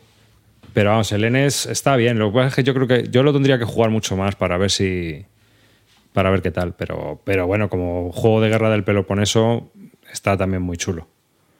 Es, es bastante dinámico, eh, toma y daca continuo, entre espartanos y atenienses. O sea que hace mil años, pero bueno. Y ese no lo reeditan, ¿eh? Mira que hace tiempo que, que pasó y No, no, no iba a haber rollete para, para sacarlo, lo que sea. Pero bueno, bueno, últimamente GMT los bloques no lo no lo lleva reedita. Porque tú date cuenta que también, por ejemplo, el, Euro- el European Golf hubo una reedición, pero ya no lo ha vuelto a, ni a pensar, ni a sacar, ni a sacar en caja más pequeña. No. Se acabó y se acabó. O sea que y el Pass, el Pass este, Báltica. el, de- el Pass Báltica, o sea que ha habido unos cuantos de bloques que, que los ha sacado y, y no los ha vuelto a sacar. O sea, cuando se acabaron, se acabaron. Pero sí, a mí como diseñador me gusta mucho y el juego me encanta. Me parece una pasada de juego. Y bueno, me pareció también una buena oportunidad de apoyar a la editorial, aunque tengo la versión de Columbia. Y digo, bueno, pues porque el tablero es montado, no sé, tiene ya las calidades más modernas. Porque vamos, lo de comprarte la caja de pizza de Columbia, ¿sabes? La primera vez que te llega una caja de pizzas de Columbia, la cara de gilipollas que se te queda es brutal, macho. No, sé si la, no sé si la edición de Columbia tiene la hoja de ayuda que trae esta, No. porque la hoja de ayuda está muy bien, ¿eh? No. Las hojas de combate, sobre todo, porque hace falta una hoja de combate para acordarte de este triplica, este duplica, este tal.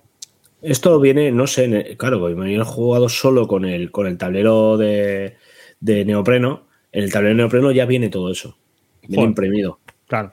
No sé, pero yo creo que también viene en el, montado. ¿Lo has mirado arriba? No me acuerdo. Viene la las- que tengo yo no.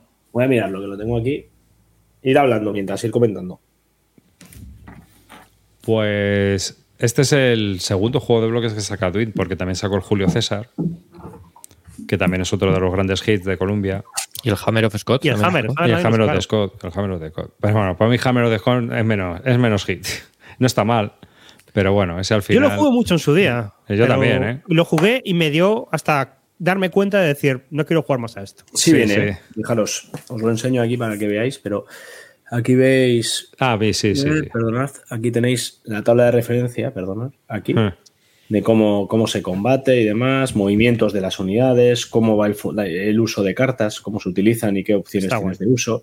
Esto es una ayuda enorme y además viene reflejado en los dos lados para que los dos jugadores podamos verlo siempre. El tablero es montado, además. Sí, sí. Sí, sí, sí, claro, el tablero es montado. Yo, fue una de las cosas que me decidió también a meterme porque Mm, dije, No, no, está. Esto Yo tengo de cartulina. claro, Pero aquí tienes a Roy que se queja de la cartita. Que tienes que ver las cartas, que esa es otra. Habéis visto las cartas. Bueno, tú las tienes, pero las cartas de, del, de Colombia. del Columbia Es un cartón, es un cartón antiguo recortado, ¿sabes? O sea, es- Sí, sí, no. Han hecho un buen- una buena edición, ¿eh? Y viene la carretera, importante. sí, sí. Sí, que viene la carretera es importante. Es que vaya cagada, macho. Lo de la carretera, tío. Sí. Para los que no sepáis, eh, en la edición que acaba, que hicieron anterior en, en Colombia, se les olvidó meter la, la autopista. O sea, no es que fuese una carretera secundaria abajo en, en medio del desierto, no. La autopista estaba sin meter. Dice Crep en el, en el chat que a él los más apañados le parecen Ricardo III y luego Crusader Res. A mí Crusader Res me gusta mucho. Está guay. Yo lo jugué en La Rally segunda y ese está muy chulo. Está- de los pocos Columbias que no he jugado todavía. Pues ese está guay, ¿eh? Está guapo. Eso de que no sepas cuándo van a llegar los cruzados. Los asesinos por ahí dando leches. Y los Los- asedios. Los asedios. Los árabes por ahí que se mueven, que parece, ahora estoy aquí, ahora estoy allí. ¿Sabes qué es? Pues a mí me habéis insultado muchas veces, pero para mí el mejor es el Napoleón de Colombia. ¿Sí? Nada, bueno, yo qué sé. Eso. A mí me encanta. ¿Sabe? ¿Ha anunciado Duit si va a publicar algún Columbia más? O si No han dicho bien? nada, pero en su día sí que dijeron que la opción de publicar más estaba encima de la mesa. Pero no han anunciado ningún título ni nada. ¿no? Que yo sepa, no. Que yo sepa, no. Yo creo que como hubo un poquito con el Rommel, hubo un poco de bajón, ¿no? En la campaña de. Es que Rommel también ten en cuenta que es un poco un paso más. La complejidad yo creo que al final, no, no sé. Sí, Es porque eh, ¿cuáles tienen sacados? Tweet de Julio César, Hammer of the Hammer Scott y y este. este. y este. Este. Bueno, Pues sí. Hombre, a mí me gusta el, el Quebec, ¿eh? Me parece un juego chulo. Es un que pasa juegazo. Quebec es un juego juegazo. de iniciación, tienes que saberlo. Mira, eso es una cosa que no se puede conseguir y que me molaría tener. Un Y yo me, Quebec. lo además- quité, yo me lo quité. Van a sacar, y ahora van a sacar un kit starter con una nueva edición, en plan de luz. Joder, pues a mí me molaría tener una edición de estas que hay del año 74, Hmm. que tienen los bloques que vienen con grabaditos y tal, como se hacía artesanalmente antes. Eso es súper raro, pero eso me haría ilusión tenerlo. A mí me parece un pepino de juego, tío. Este tiene una hora aquí diciendo, ¿dónde se habrá metido este desgraciado? ¿Por dónde me va, me- ¿Por dónde me va? A ver, el juego acaba siempre igual. Hay una gran batalla en la planicie de Abraham. Pero ¿cómo se llega a esa planicie? Eh, Es que hay muchas maneras de llegar a la planicie. Todo el juego es el despliegue, ver cómo desplegó el otro y ver qué intenta hacer, ver si te lo hace por aquí o por allí y si lo consigue. Ojo, no. que tiene una cosa muy viejuna que hay que escribir las órdenes. Exacto. Y, y además es un juego, tengo el recuerdo que, que duraba 45 Un- minutos, una partida Sí, una hora. Sí, sí. 16 turnos. Va, va volado. Y, es que cada turno es un movimiento. No, Colombia tiene cosas muy chulas. ¿eh? O sea, Colombia tiene ahí donde lo tenéis, una, porque todos estos juegos que estamos hablando, ¿de cuándo son? Este, igual este es del Antiguos. 82, pero los demás también, El que ves desde el 72. ya ves. O sea, o sea, a mí, por ejemplo, el que ve, había cosas que me parecían. Es que había cosas que te podía durar un cuarto de hora la partida. Había estado Sí, más en sí, despegar sí. los bloques. Entonces, A ver, si la, si la cagas y haces una gilipollez, pues Sí, el sí, otro sí, Te, te la ha clavado y te la ha clavado. sí, sí, sí. Ah, o sea, si Pero ahora pasas no el lo- río por donde no depes o, o resulta que no has, no has defendido bien una posición, pues... Pero no es nada fácil para ninguno de los dos bandos, ¿eh? Hmm. No es un juego sencillo, yo no sé, está muy bien equilibrado.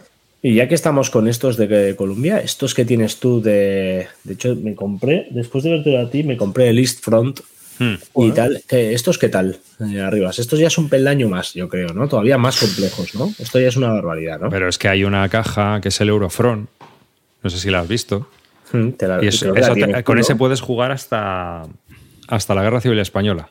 Y hay un Metfront también. Y un no, rollo eh, con no, no, no, porque sacaron la segunda edición y lo, lo juntaron todo en las Ah. tres cajas. Entonces tienes Eurofront, no, tienes el S-Front, West-Front y el Eurofront.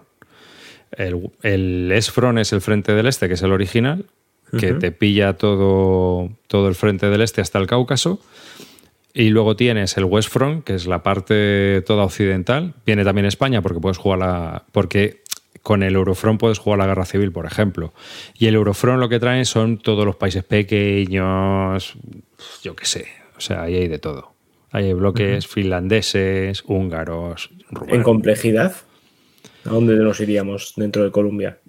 Es el más, es el más complejo de El gol. más alto, ¿no? Sí, mira, te voy a enseñar las reglas para que veas. Sí, sí, lo tengo aquí arriba.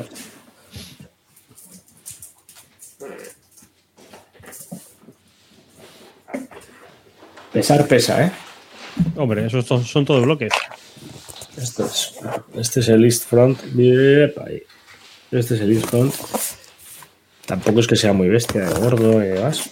Pero aquí está, mirad, esto es las cajas de pizzas a las que hacía referencia arriba. Tú- Claro, el, tema es, para el que no lo sepa, la forma que tiene Columbia de tener juegos en stock siempre es que las cajas son genéricas y no las tiene que imprimir.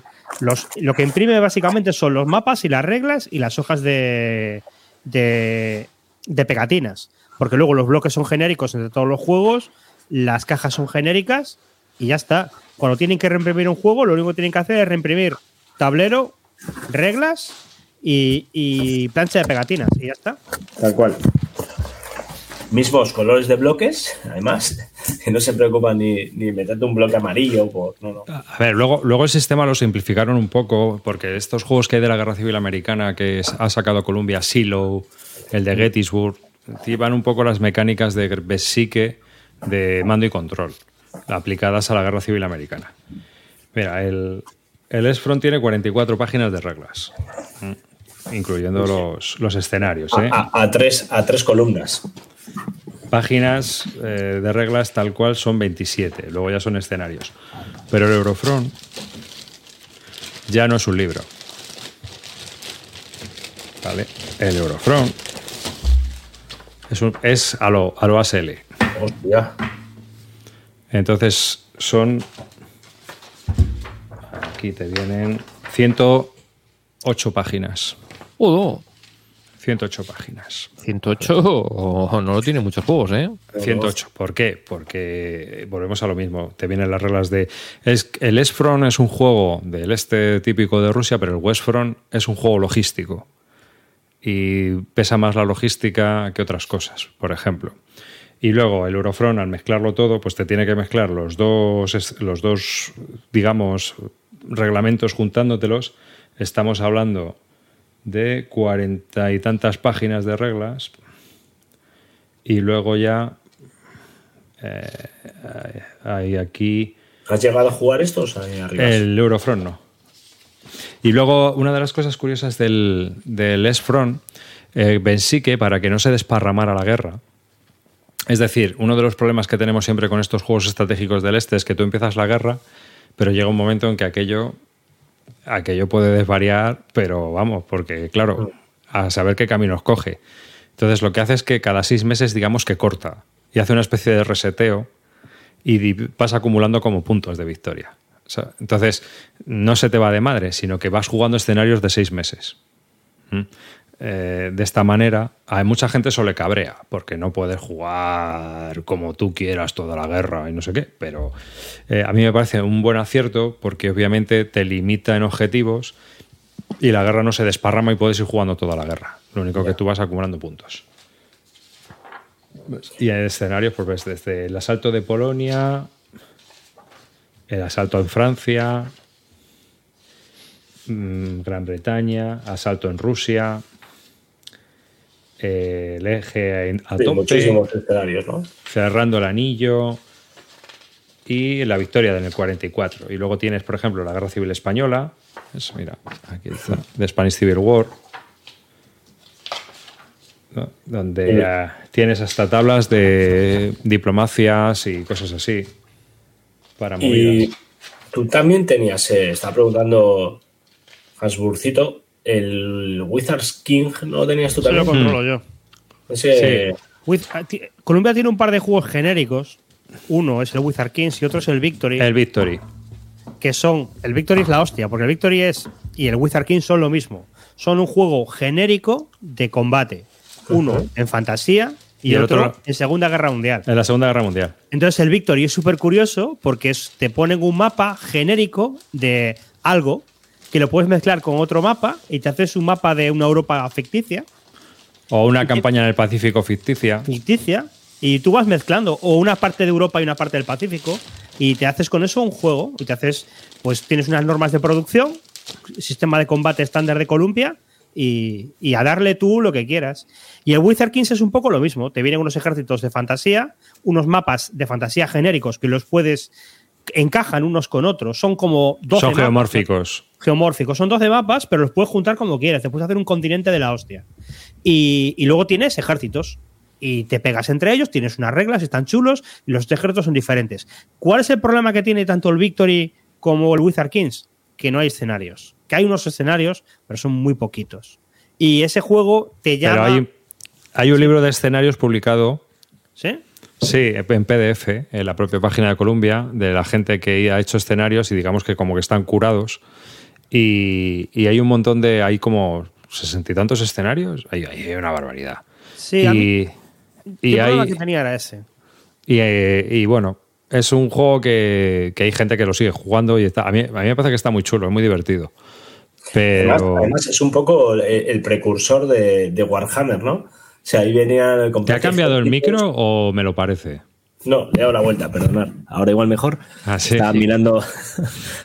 Eh, eh, os decía que es el precursor de Warhammer, ¿no? De aquí empezaron que si enanos, eh, elfos, tal, y tú co- comprabas tu cajita, ¿no? ¿Cómo iba esto, no? Algo así, ¿no? Era No, sí, es que Warhammer es antiguo, ¿eh? Más antiguo Warhammer, ¿eh? Más sí, Lo ¿eh? que pasa Yo- es que esto. Esto venía, el- esto venía en unas cajas de VHS, tío. Eso es, yo las he visto. De hecho, todavía por ahí se puede conseguir de segunda mano eh, ejércitos gigantescos de, de- de unidades y de, de movidas. Bueno, El- ejércitos.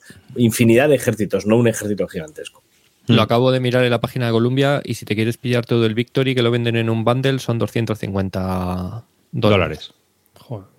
Bueno, el, problema, el problema es que Wizard Kings y el Victory te venían con bloques aleatorios. O sea, luego tú te comprabas expansiones y las expansiones te podían venir lo que No, pero esa ha sido la última horda- esa ha sido la última edición, ¿eh? Sí. Ah, vale. Hmm. Antes no, antes tú comprabas el ejército y venía el ejército complejo. Ahora sí, compras cajas y te vienen tres bloques de cada facción. No, no, no. Es un poco rollo, pero bueno. Ahí está. Y estaba diciendo Río en el chat que él antes de bloques se pillaría el Europa en Gulfed. Yo no te lo recomiendo, pero tú verás. No, no, no, o sea, no digo que me lo vaya a pillar, pero que si tuviera que comprarme un... Pues yo no te lo recomiendo. Primero porque es de Arias.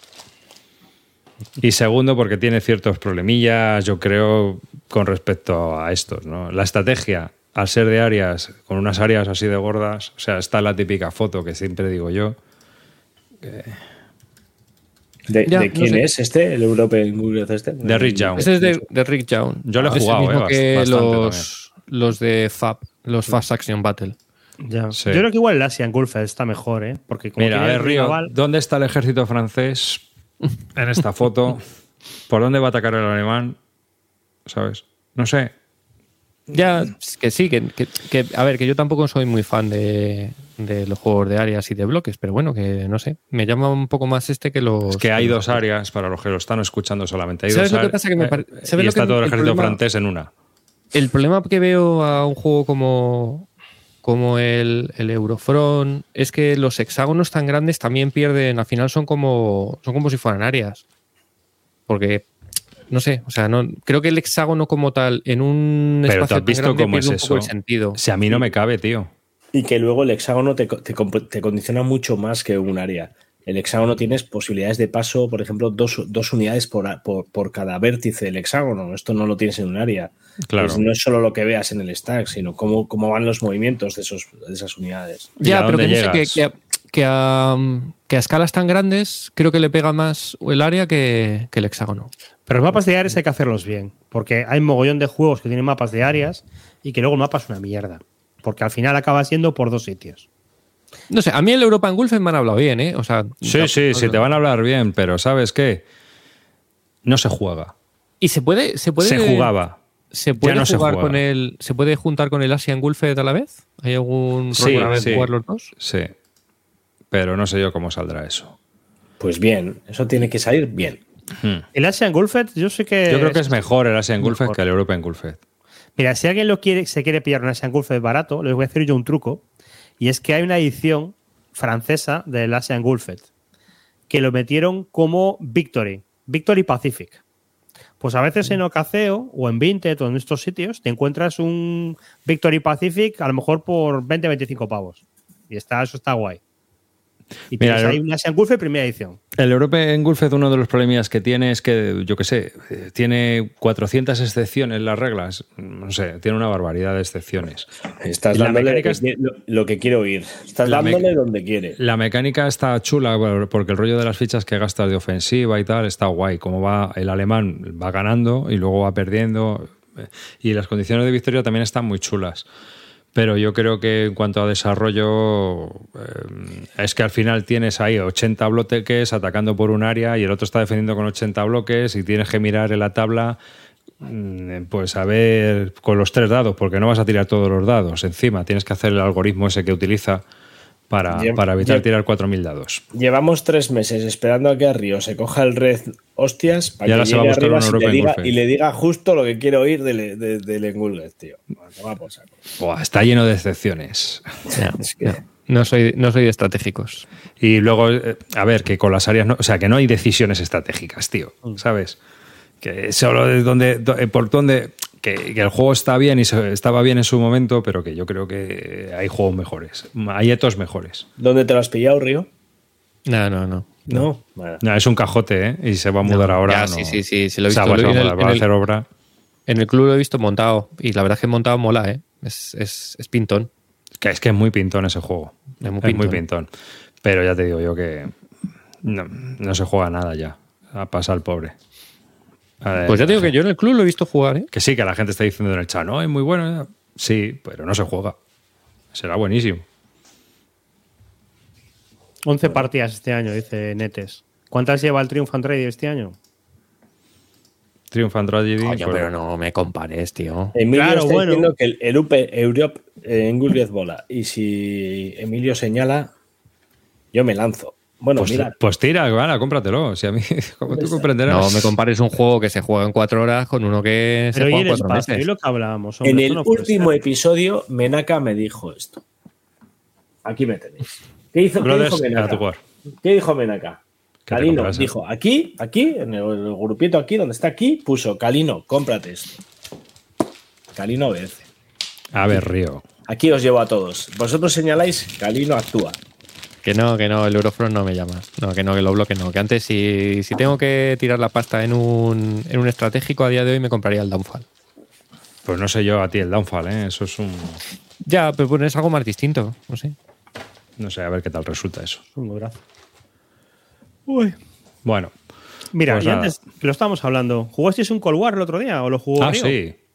Nos jugamos un Cold War. Estábamos él, yo, Alain y mi hijo, que se apuntó también. Yo también lo jugué el otro día. Por casualidad. también lo.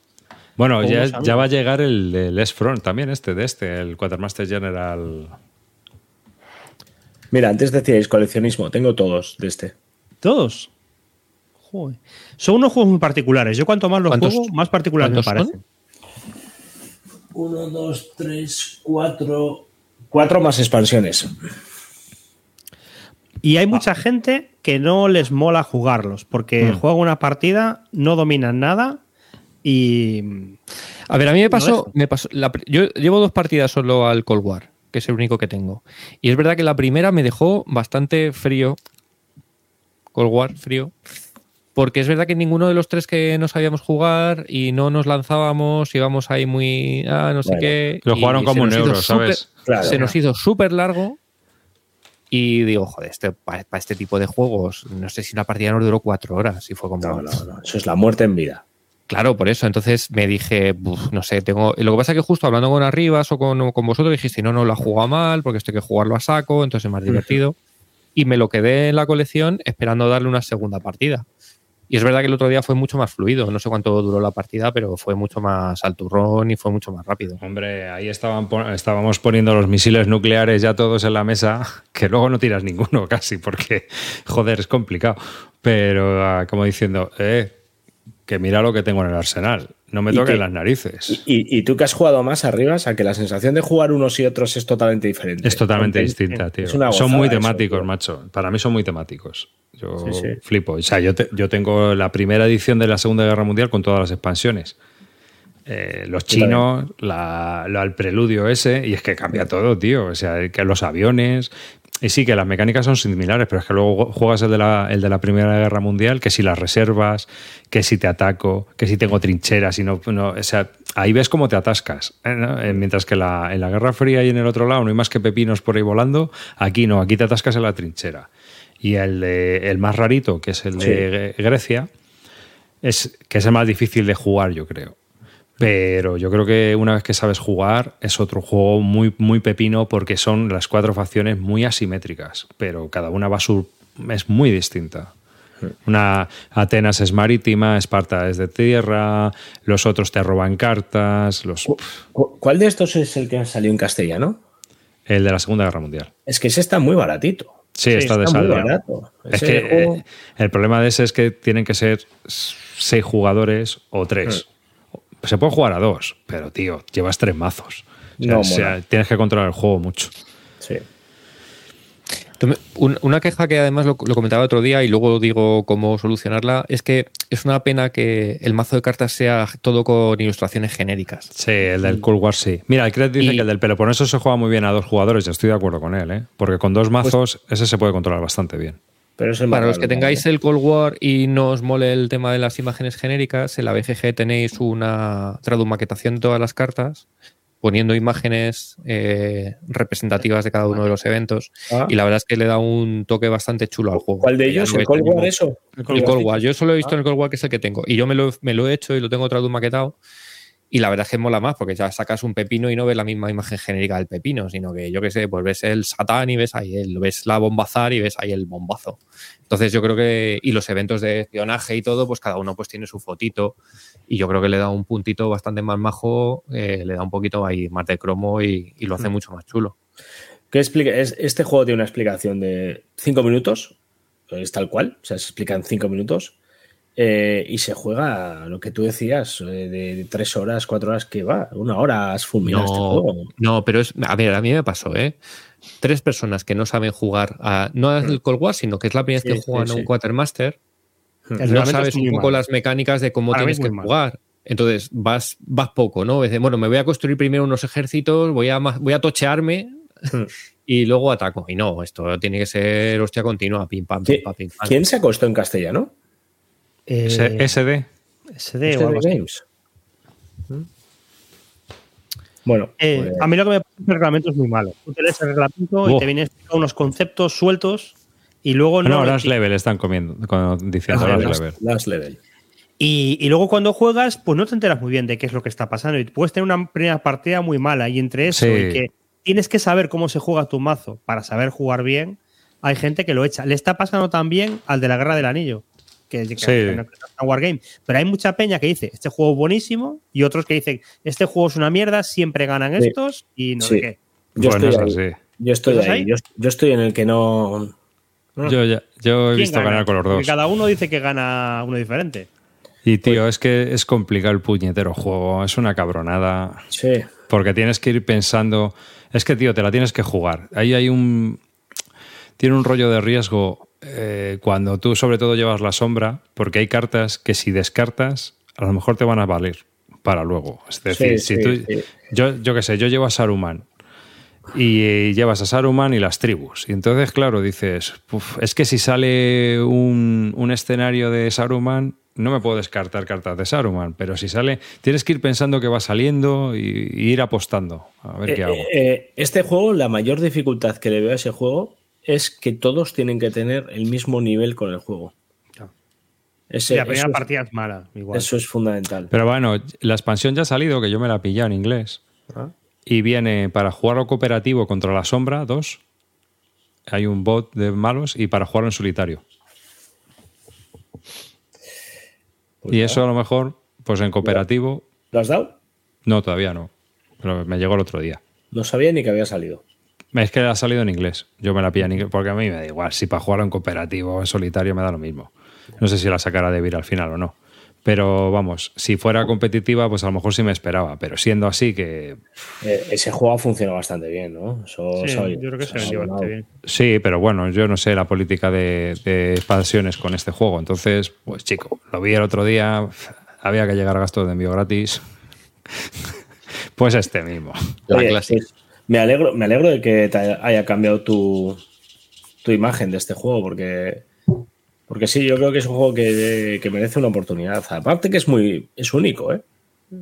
Hay cuatro juegos diferentes con una mecánica igual, pero no hay ninguno más que simule como simula estos cuatro.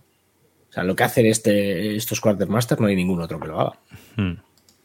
Bueno, tienes también. ahora ya. Y, sale ya. El del S-Front, tío. Que es de dos jugadores, ¿no? Es de dos jugadores. Bueno, sale ya. Esto cuando. Sale ya. Hay copias. Hay copias ¿Sí? ya en Estados Unidos de estas de preview o de Kickstarter. Hay gente que ya lo ha jugado. Ah, entonces la editorial nos mandaron unas copias, seguro. Sí, sí. Ya te digo, Ares Games ya está. a tope. Sabiendo que somos nosotros fanáticos de, de Quatermaster Generals y Ian Brody, seguro. Y, y bueno, le pasa lo, de- lo que a todos. Tienes que jugar varias partidas para pillarle el truco.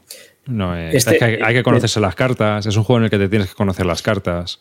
Al, al diseñador este, me lo encontré en Essen. Me dio una turra. Me dio una turra, tío. En aquella época solo había jugado al, al- al primero. El primero fue el, el- El, de la Segunda Guerra Mundial. la Segunda Guerra Mundial. Y ya tenía ahí, pues no sé si tenía dos ya publicados o tres. O... El tío me lo estaba intentando vender, pero me, me- acompañaba por la feria el colega, tío. O sea, que no me lo quitaba ni con agua hirviendo, tío. Y allí me, fue tan pesado que no me compré ninguno allí. Llegué aquí y me los compré todos. Hizo su, hizo su trabajo, pero con efectos retardados. Pero, no, lo- pero él no lo sabe. Él no lo sabe. Entonces yo me he quedado. Sí, hombre, porque nos ve, nos ve, nos ve. Ah, bueno. Saludo. Ah, bueno, de Ben, o como se llame. Ah, ya. Pues, Luego tiene el. SAFS, pero ese sí Uf, que. ese sí que se ha saldado.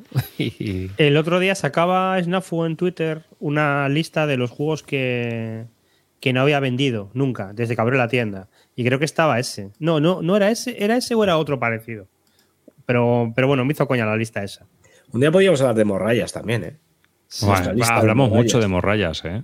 Sí, pero bueno, una, Mira, una que. yo había pensado, como sal- salió la lista esta de la BGG, que lo que podíamos hacer en vez de los premios estos que hacíamos nosotros los Barton, es decir, lo que hacemos es recomendaciones. Las recomendaciones, los buenos y los malos, ¿sabes? De, Sí. no- Nos ponemos un máximo de juegos y recomendamos hasta ese máximo. Puede ser uno, pueden ser dos o puede ser diez. Y también las morrayas, los 10 juegos morraya que hemos jugado este año. Yo no he jugado ni 10 juegos este año como para decir de morralla. Hasta, hasta, he dicho, hasta. Mira, yo una cosa sí tengo clara. Los juegos que tengo en la estantería que están abajo del todo, los que nadie ve, son mi morralla. Siempre están abajo. Como dice Alberto, podemos hacer ir alternando. Un año pruebo juegos buenos, otro año juegos malos. Pues no, mo- molaría, ¿eh? Molaría hacerlo así, porque además planteamos hacer esto cada dos años nosotros algo así por nuestra capacidad de juego y podría ser una alternativa. Es que, es que el problema está, y, y, eh, yo lo vi cuando estuve haciendo la. Como tenemos el Geek Group, tú ahí puedes ver las partidas de toda la gente que está apuntada. Hay doscientas y pico personas, tío. Es que no hay masa entre doscientas y pico personas para hacer una lista de premios anual. No hay masa de juegos jugados, eh, de hacer una lista grande. Grande quiere decir 20, 20, 25 juegos para votar. No hay masa. Sí, sí, sí. O sea, no hay partidas. No se juega. Al final, la- mi conclusión es que los CSR obviamente son un concurso de popularidad. No es un concurso de qué- cuál es el mejor juego o, o voy a dar mi- objetivamente mi No, es que opinión. el- No, otro día lo hablamos. Es que además en los Wargames es muy complicado porque tú puedes dar tu. O sea, cada uno puede votar lo suyo y luego ver lo que sale más. Hmm. Pero Yo es que quiero- estás- Yo estás haciendo que los juegos- hacer. Eh, solo hago esta mierda por hacer la leyenda de Bis Bélica, que no hemos hecho esa mierda y yo quiero, quiero competir por contra vosotros tres, hijos de puta. Entonces quiero, quiero un premio leyenda entre nosotros cuatro. Me importa un huevo quién se lleva el, el oro de, de juegos. Eso no. Pero sí, hay que hacer, hay que hacer. Este año tenemos que hacer. El año pasado no hicimos sorteo, no hicimos premio. O sea que este año habrá, habrá, habrá premio. Sí, pero que lo podemos hacer- hacer así. En bisiesto. Tres, tres recomendaciones cada uno y son al final 12 juegos, ¿sabes? Hmm. Pues hacemos la lista previamente entre nosotros para no repetirnos y hablar de 12 juegos y ya está. Bueno, de Vale. 9, porque Río no ha jugado. Entonces, pues ya está. Y, Pero ¿cuándo ha sido no jugar un problema para hablar? Y comentar. Eh, Ya. menos aquí. Tal cual. Ah, bueno, antes, reglas ya te da. Pues con Ah, esto... antes de despedirnos, jueves que viene, repetimos, Rommel, todo el que quiera aprender. Y en el próximo episodio de Bis Bélica sortearemos un Command and Colors Napoleonics que está ahí. En enero también haremos un- una explicación de ese juego. Y primicia. Partida, Bis Bélica contra Bis Lúdica. Río, Por fin. Roy y Calino contra tres mendrugos de ese podcast hermanado, o eso dicen algunos, con nosotros. ¿vale? Ahí veremos quién tiene que cerrar la boca y veremos quiénes son los estrategas de, de- de los juegos de mesa. No sabemos si será en directo. No, porque si perdemos hay que, hay que borrar las pruebas. Bueno, ya ves tú. Bueno, pues nada. Un saludo a todos. Gracias por haber estado en directo. Un saludo que, por cierto, le ha tocado el, el juego a mi vecino. No fastidies. No, no sabía que era su nick aquí en Twitch. ha dicho Ah, algo de que estaba por Donosti o algo así. Que No, le que es de mal. Donosti, entonces dice Ah. que va a ir en, en Pues Navidades. Se le entrego en mano a cambio de una cerveza. Seguro, no lo dudes. Y, y nada, que él vive en el portal de al lado. O sea que aquí ha habido tongo, ya lo sabéis. Un saludo a David Arribas y pasar buenas vacaciones, pasar un buen año y ya nos vemos aquí en Bisbélica el año que viene en directo para otro programa más, a ver qué hemos jugado, aparte del zombicide y esas cosas en Navidades, a ver si hemos jugado algo. Hasta el próximo programa. Calino. Bueno, chavales, disfrutar con la familia de estas fechas, compraros muchos juegos, muchos libros y nos vemos en la próxima. Un placer de año y nos vemos en 2024. Río. Bueno, Río. chavales. Pues nada, lo mismo. Eh, felices fiestas, pasadlo bien, sed muy buenos, pedirle muchas cosas a los Reyes Magos y que nadie os diga cómo tenéis que iniciaros en el Warcraft. Nada, buen Nadal a todos y feliz 2024 cuando llegue. Nos compré muchos juegos y pasar estas fiestas con, con la familia y, y aprovechar para jugar con toda esa gente que no jugáis durante el resto del año. El empleo militar de conceptos de orden filosófico